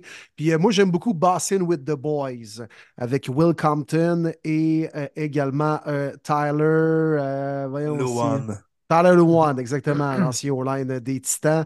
Alors, euh, ouais, j'aime beaucoup leur chimie également. Décortique l'actualité, parle de foot, mais à leur couleur, de façon un peu plus détendue avec un cocktail. Fait moi, j'aime beaucoup. Euh, j'aime beaucoup leur façon de faire. C'est un genre de Pat McAfee show, mais encore plus accessible, selon moi. OK. C'est le fun parce qu'on est tous dans des affaires différentes. Moi, euh, j'en sors trois je suis un gros consommateur de podcasts, surtout podcasts américains, parce qu'on parle de foot américain. Euh, si on parle NFL, euh, Move the Sticks avec Bucky Brooks puis Daniel Jeremiah. Euh, ils sont là, ils sont, je pense qu'ils sont rendus à 1000 épisodes. C'est fou, là. Mais ils parlent football NFL, football NCA. C'est deux anciens gars qui étaient des recruteurs qui sont connectés un peu partout dans la ligue. J'aime beaucoup ce qu'ils amènent, la façon dont ils, approchent les, parties, les, différents joueurs. Euh, si vous voulez aller plus, mettons, euh, repêchage, euh, ben, le classique, c'est ESPN First Draft. C'est l'émission, en fait, d'ESPN qui convertissent en podcast avec Mel Kipper, Phil Yates, un classique. Puis finalement, si vous voulez surtout de la NCA, puis vous savez que moi, je suis un énorme fan de NCA, l'incontournable, c'est le Cover Tree Podcast avec Danny Cannell en particulier. Mais euh, eux, c'est vraiment pour moi la référence en football NCA aux États-Unis. Euh, c'est le meilleur podcast. C'est drôle, c'est euh, extrêmement bien construit. Puis il amène des insights extraordinaires. C'est du monde qui sont un peu connectés partout dans, la ligue. Fait que là encore, le Cover Tree Podcast, si vous ne connaissez pas ça, puis vous aimez la NCA ou vous voulez découvrir la NCA, pour moi, c'est l'incontournable. Dans la dernière année, il y a eu beaucoup de podcasts avec des joueurs actifs qui euh, ont euh, poussé un peu partout. Puis euh, il y en a des bons, puis il y en a des pas très bons, par contre. honnêtement, pour en avoir testé quelques-uns, c'est. Puis souvent, c'est des gars qui jouent à la même position, hein, comme euh, Edge, comme euh, chasseur de car, comme on dit en français. Mais entre autres, Max Crosby a publié son podcast cette année, euh, Micah Parsons, Cam Jordan, TJ Watt également. Fait que c'est beaucoup des gars qui jouent à la même position. Puis les premiers que je vous ai nommés, la Micah Parsons, honnêtement, c'est mauvais, c'est pas écoutable. Là. Pas être plate, mais gars, c'est pas c'est pas extraordinaire. Mettons, Max Crosby, moi, j'aime la personne, j'aime le joueur. C'est sûr que je suis déjà vendu un peu. Mais mis à part les frères Kelsey, là, pour les, podcasts de joueurs actifs, je trouve rarement que c'est là qu'on trouve le, meilleur contenu. Là. Honnêtement, là, c'est. Je pense que les gars ne veulent pas trop se mouiller, ils sont encore actifs, ne veulent pas se compromettre dans une grosse déclaration, ne veulent pas trop en dire de ce qui se passe à l'interne aussi.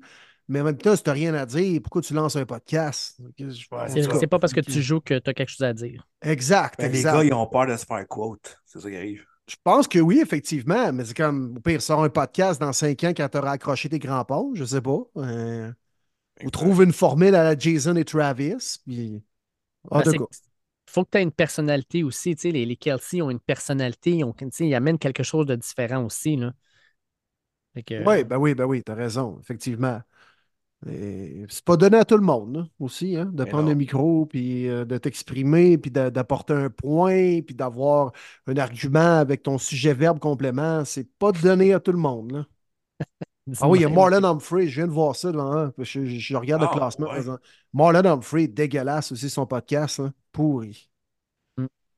Vous pouvez le laisser quand même, vous allez être déçu. vous allez revenir rapidement à premier début. Ben oui, ben oui. On est d'ailleurs avant lui dans le top 100 sur le classement de Chartable. Fait que dans tes dents, Marlon Humphrey, dans tes dents, Max Crosby, puis dans tes dents, Cam Jordan. Rien de moins. Watson de premier début en avant dans le classement. Tête, vous autres. Ben, plus de choses pertinentes à dire. Avez-vous une commandite de bière de Beauregard, vous autres, hein? Je pense que, non. Que non, hein? Bon, ben, tabarouette. Je viendrai m'en reparler, mais que vous ayez de la bière de micro gratuite. Hmm. On a fait le tour de toutes les questions, les boys. Puis, euh, Merci encore une fois. Oui. Merci. Merci. Puis là, on est. Question très pertinente, hein, à gauche, à droite, des trucs dont on n'aurait pas parlé dans le podcast nécessairement. Merci vraiment. Très, très bon, les questions. Ben, vous ben, faites partie je trouve ça le fun. vraiment de tout ça. C'est important d'avoir ça. Des fois, justement, on ne pense pas à ça, puis c'est tellement des bonnes idées, puis ça nous amène des belles conversations par la suite à partager entre nous autres. Euh, continuez pour vrai à nous nourrir, c'est tellement bon. Hein. Mmh. Fin de semaine des. Euh, voyons. Le meilleur dimanche. le meilleur, dimanche. de l'année.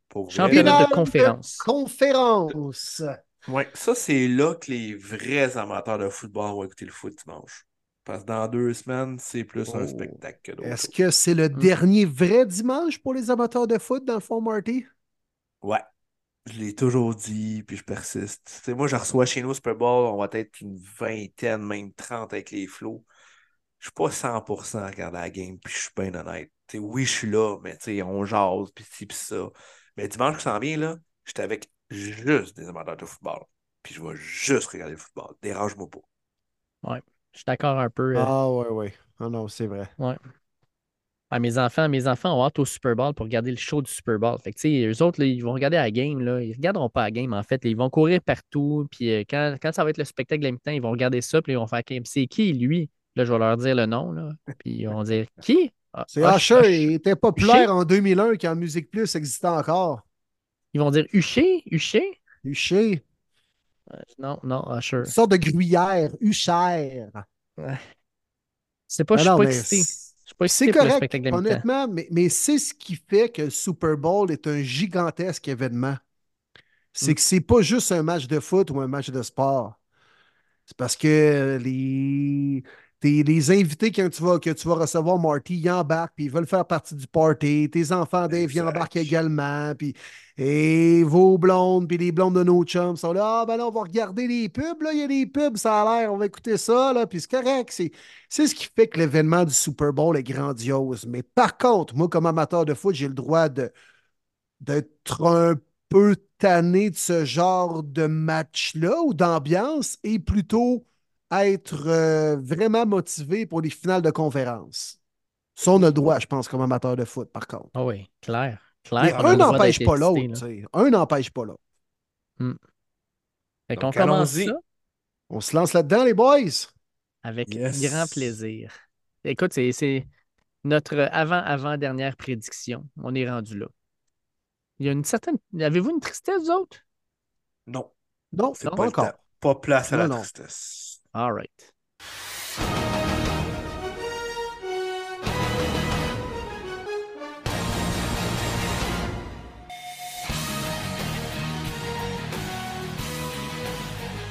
Oh, à Baltimore, les rois de l'américaine, les corbeaux au sommet de leur arbre reçoivent les Chiefs de Kansas City pour un duel entre le MVP de la dernière saison et celui qui le gagnera fort probablement cette année, les Ravens contre les Chiefs, les gars. Oh que oui! Oui, monsieur. Gros, gros match. Pat Mahomes, Lamar Jackson, Travis Kelsey, retour de Mark Andrews. Euh, ça va être du bonbon. Deux équipes qui vont vouloir apporter la même stratégie, soit de bien courir le ballon, d'avoir le plus de temps de possession, d'écouler le plus de temps pour pas remettre le ballon au corps arrière adverse. J'ai vraiment, vraiment hâte de voir euh, qui, qui va remporter ça. C'est carrément là que ça se passe, les boys. Il n'y a pas de cachette. C'est du straight football. On court, on joue gros en def. La meilleure défensive elle reste celle des Ravens.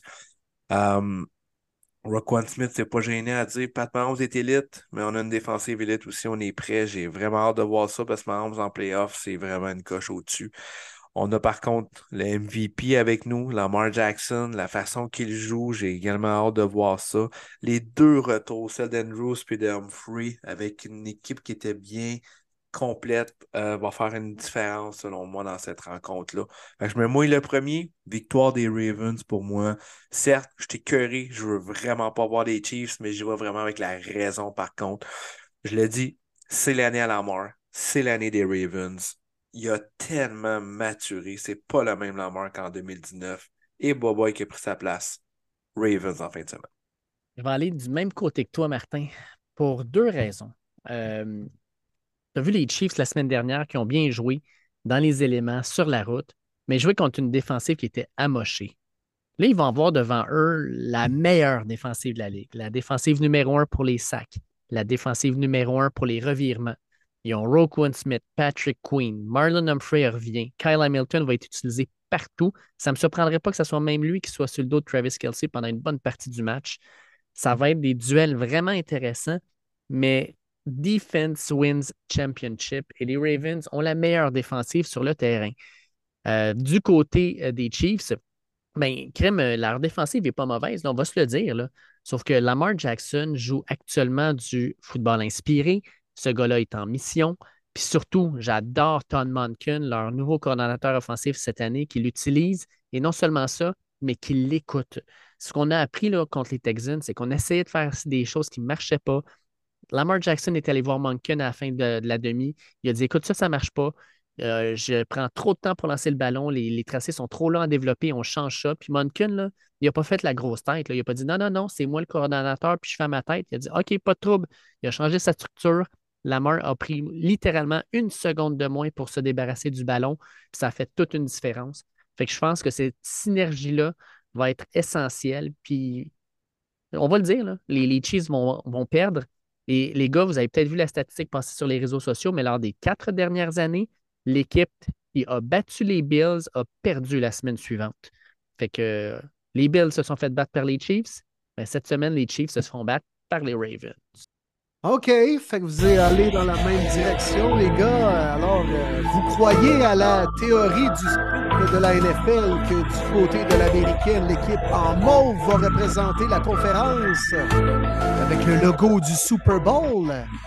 Mais vous n'avez pas vu ça aller cette semaine, les boys, puisque ceux qui croient à la théorie du complot ont eu des arguments de marque cette semaine. La NFL a décidé de placer le vétéran arbitre Sean Smith comme officiel de cette rencontre opposant les Chiefs aux Ravens. Au courant des trois dernières années, les équipes à domicile ont gagné 40,8% des matchs qu'a officié Sean Smith, alors que la moyenne habituelle monte à 55,4% Et surtout, cette année, il a donné 924 verges de pénalité pour les équipes à domicile et 709 verges de pénalité pour les équipes sur la route. Autrement dit, Sean Smith est l'arbitre pour faire gagner l'équipe sur la route. Et la NFL a décidé de placer Sean Smith comme officiel de cette rencontre. Si vous croyez au hasard, allez au casino. Les Chiefs par 30. Eh bon, boy. on va se le dire, là. Et eh là là. Lamar Jackson est le seul homme qui nous sépare d'un Super Bowl avec Taylor Swift. Ben écoute, à un moment donné, là, hmm. la NFL ne voudrait-il pas, euh, ne voudrait-elle pas plutôt un Super Bowl entre Eminem et Taylor Swift? Poser la question, c'est y répondre. Oh boy, je te dis qu'il y, y, aurait des albums qui se feraient sur ce qui se passerait lors de ce week-end-là. Hein? non, revenons de façon un peu plus sérieuse. Mais euh, je choisis les Chiefs, les gars. Honnêtement, je me range du côté des Chiefs pour euh, deux grandes raisons. La semaine dernière, les Chiefs défensivement ont accordé deux passes complétées de plus que cinq verges. Bon, j'en conviens, il y en a une d'à peu près 70 qui aurait dû être complétée si Stephon Diggs ne l'avait pas échappé. Mais bon, on ne peut pas revenir dans le passé. Donc, Josh Allen a quand même eu de la difficulté à compléter de longues passes. On a tellement bien joué en dedans du 5 verges avec nos bons demi de coin, Sneed, McDuffie. On met beaucoup de pression sur les receveurs, donc on garde tout à l'intérieur. Si je décortique ça, moi, ça me dit qu'on va être capable, la plupart du temps, si on applique le même plan de match défensif, de limiter les longs jeux à développement sur les lignes de côté, donc les passes en diagonale, les passes transversales, et forcer la mort des fois à aller à sa deuxième, à sa troisième lecture, ou peut-être même de courir. Et il va réussir à réussir des jeux euh, et réussir des first downs comme ça. Mais si on le limite toute la rencontre à aller à sa deuxième, troisième option, puis se mettre à courir après, pas convaincu que sur la longue, ça va être bénéfique offensivement pour les Ravens. Et de l'autre côté du ballon, j'ai l'impression que les Chiefs sont mieux outillés pour courir la balle avec notre porteur de ballon pas courir la balle avec notre corps arrière, avec notre porteur de ballon. Pacheco a bien couru la semaine dernière, quasiment sans verge contre les Bills à des moments opportuns. On a une ligne méchante pour courir avec Creed Humphrey, Joe Tooney, le gros Smith. Je pense que la différence va se faire là et Mahomes va avoir moins de pression pour pouvoir compléter ses jeux. Puis en série, même si Lamar est dominant présentement, moi, pour gagner une game de playoff, je priorise encore Patrick Mahomes au détriment de Lamar Jackson. Victoire des Chiefs 30-28. Pas par 30 finalement. Non, je suis ravisé. Mais s'il gagne par 30, euh, tu gagnes-tu 1.5? Ben là, j'espère. J'espère, les gars. Là. je gagne le pool au grand complet. Là. Rien de moins. All right. On y va avec était 4 en 4 la semaine passée? C'est toi. Pour les fois que ça arrive, je vais le prendre.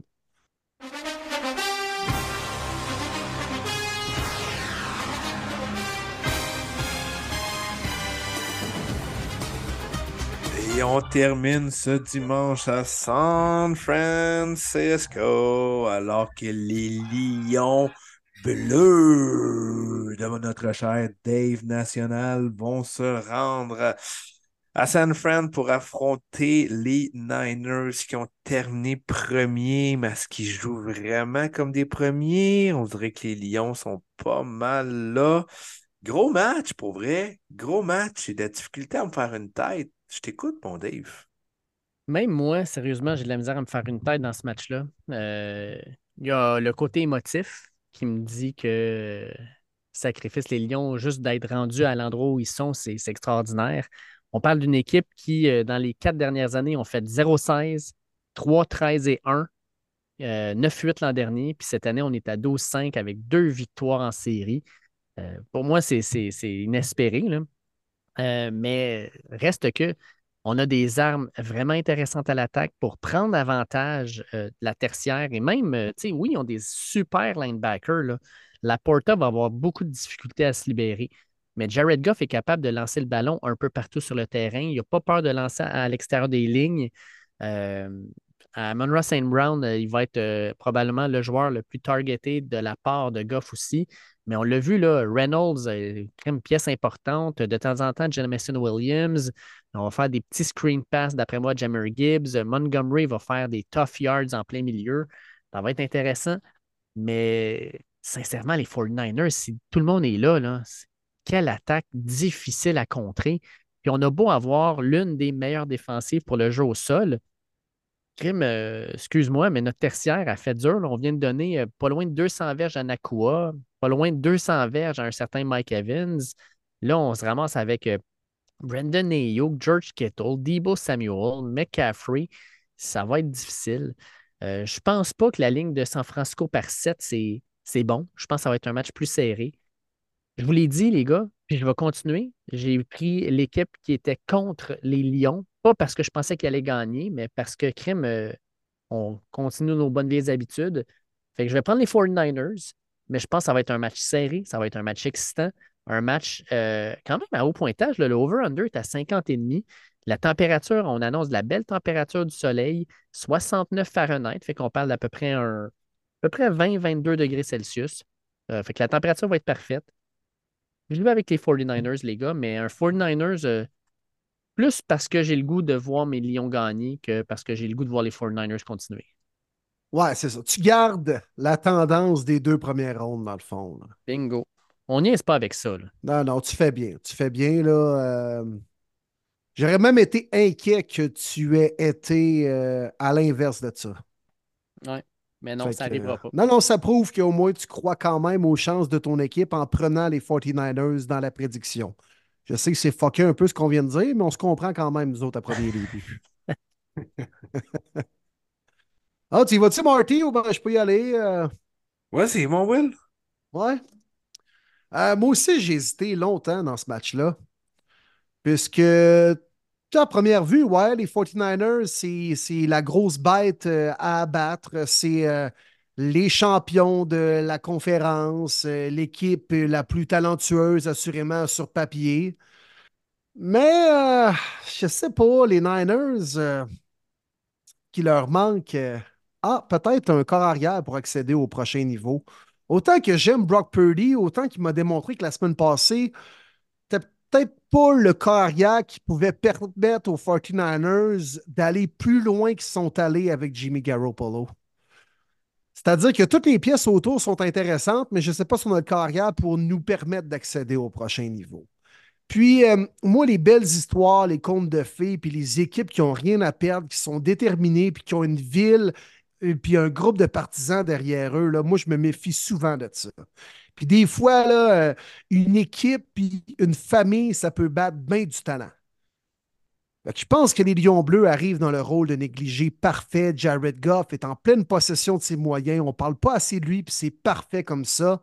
Puis je pense que où le match va se jouer, c'est que les Niners et Kyle Shanahan voudront profiter du fait que la tertiaire des Lions, elle est chancelante. C'est le point faible en défensive et c'est vrai on va tellement focuser notre plan de match sur il faut abuser la tertiaire, il faut faire des jeux à long développement, il faut frapper des coups de circuit, que là, on va peut-être enlever notre nature même du cahier de jeu offensif, des motions dans le champ arrière, de courir avec McCaffrey, des petites passes avec Kittle.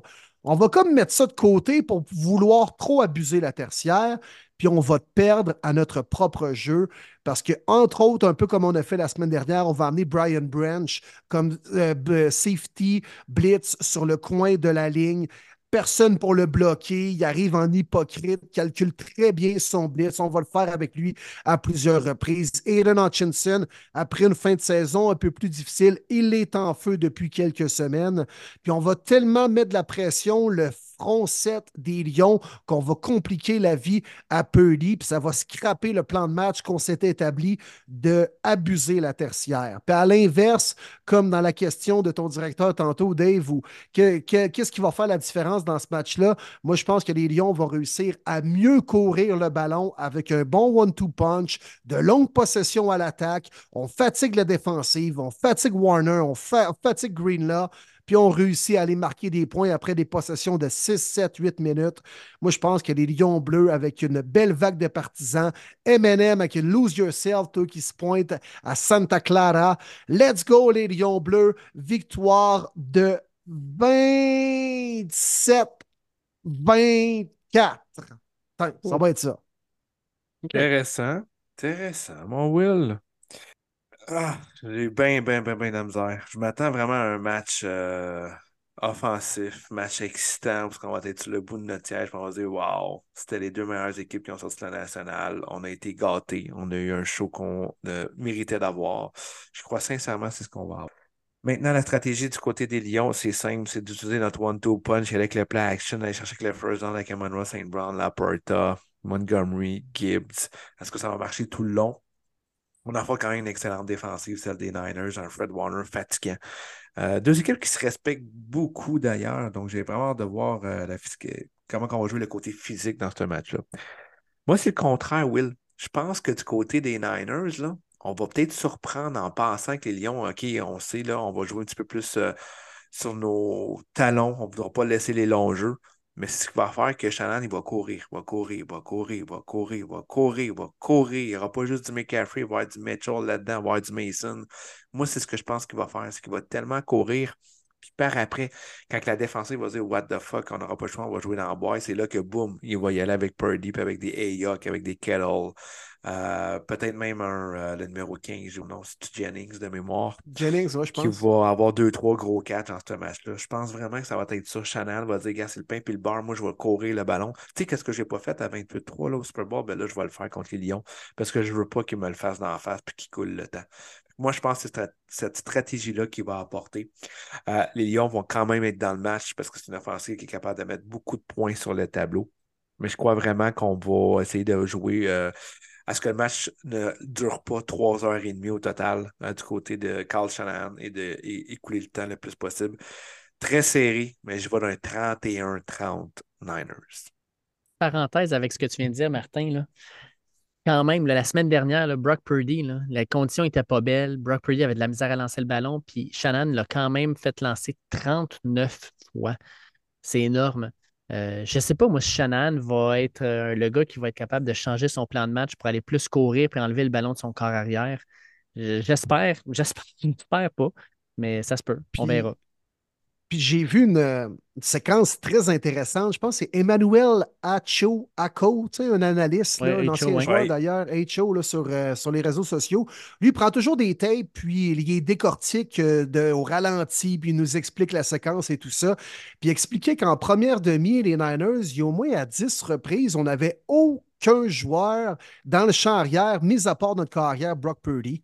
Puis il disait, c'est pas la nature des Niners de jouer pas de play action, aucune fin de remise, personne dans le champ arrière pour courir le ballon. Tu sais, tu joues, euh, comme ça quand tu as Mahomes ou quand tu as Josh Allen.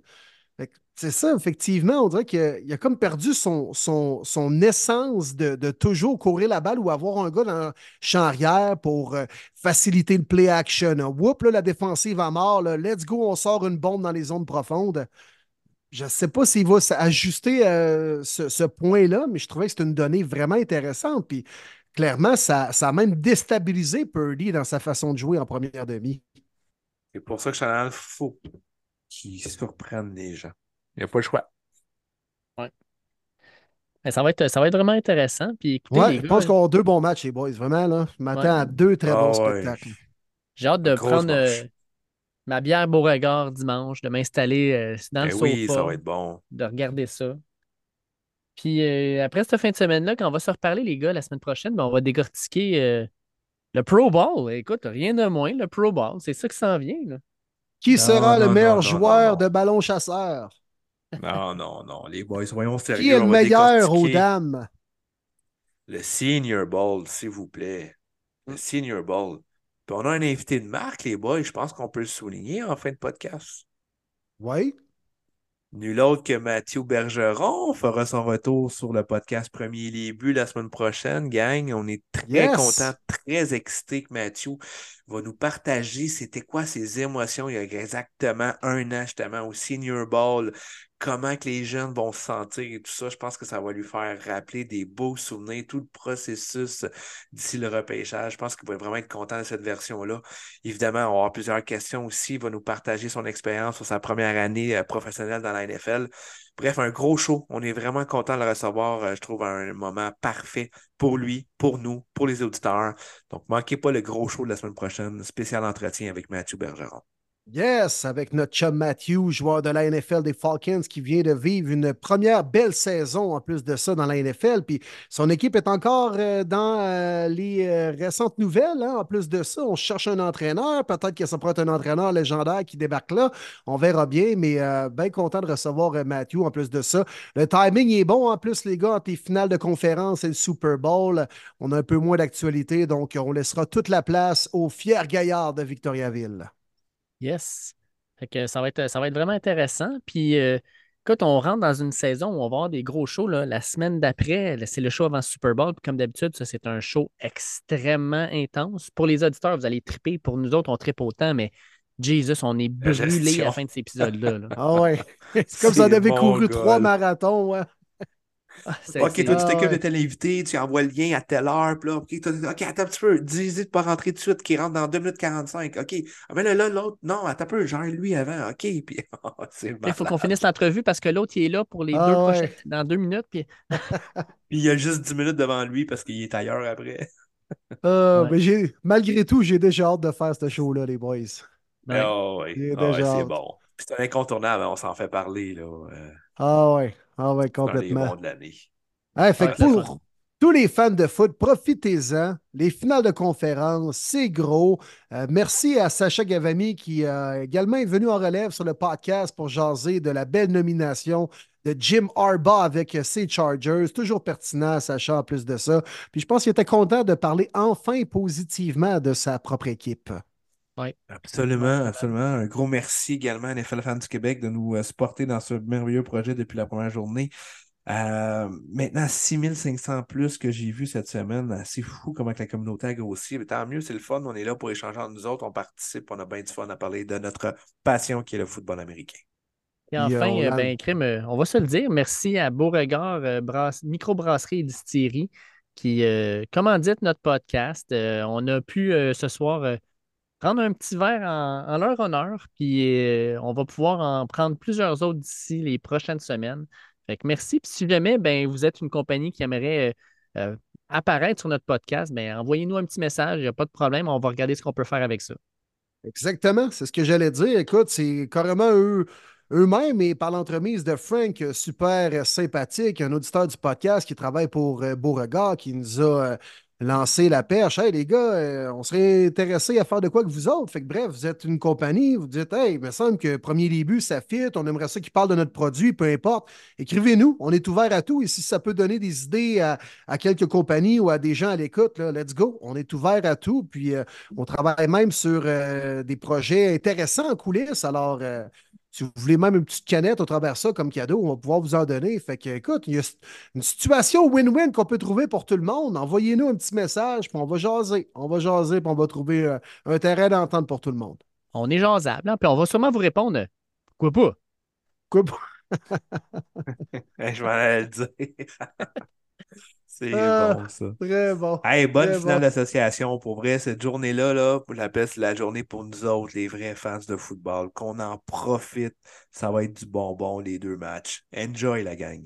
L'enjoy. Des bonnes chicken wings, une bonne bière de Beauregard, puis du bon football et des lions bleus qui accèdent au Super Bowl. Ce serait incroyable. Tu ne peux pas mieux dire. Bon, right. euh, bon Bonne dimanche. semaine à Bonne tous. semaine, les boys. Bon football!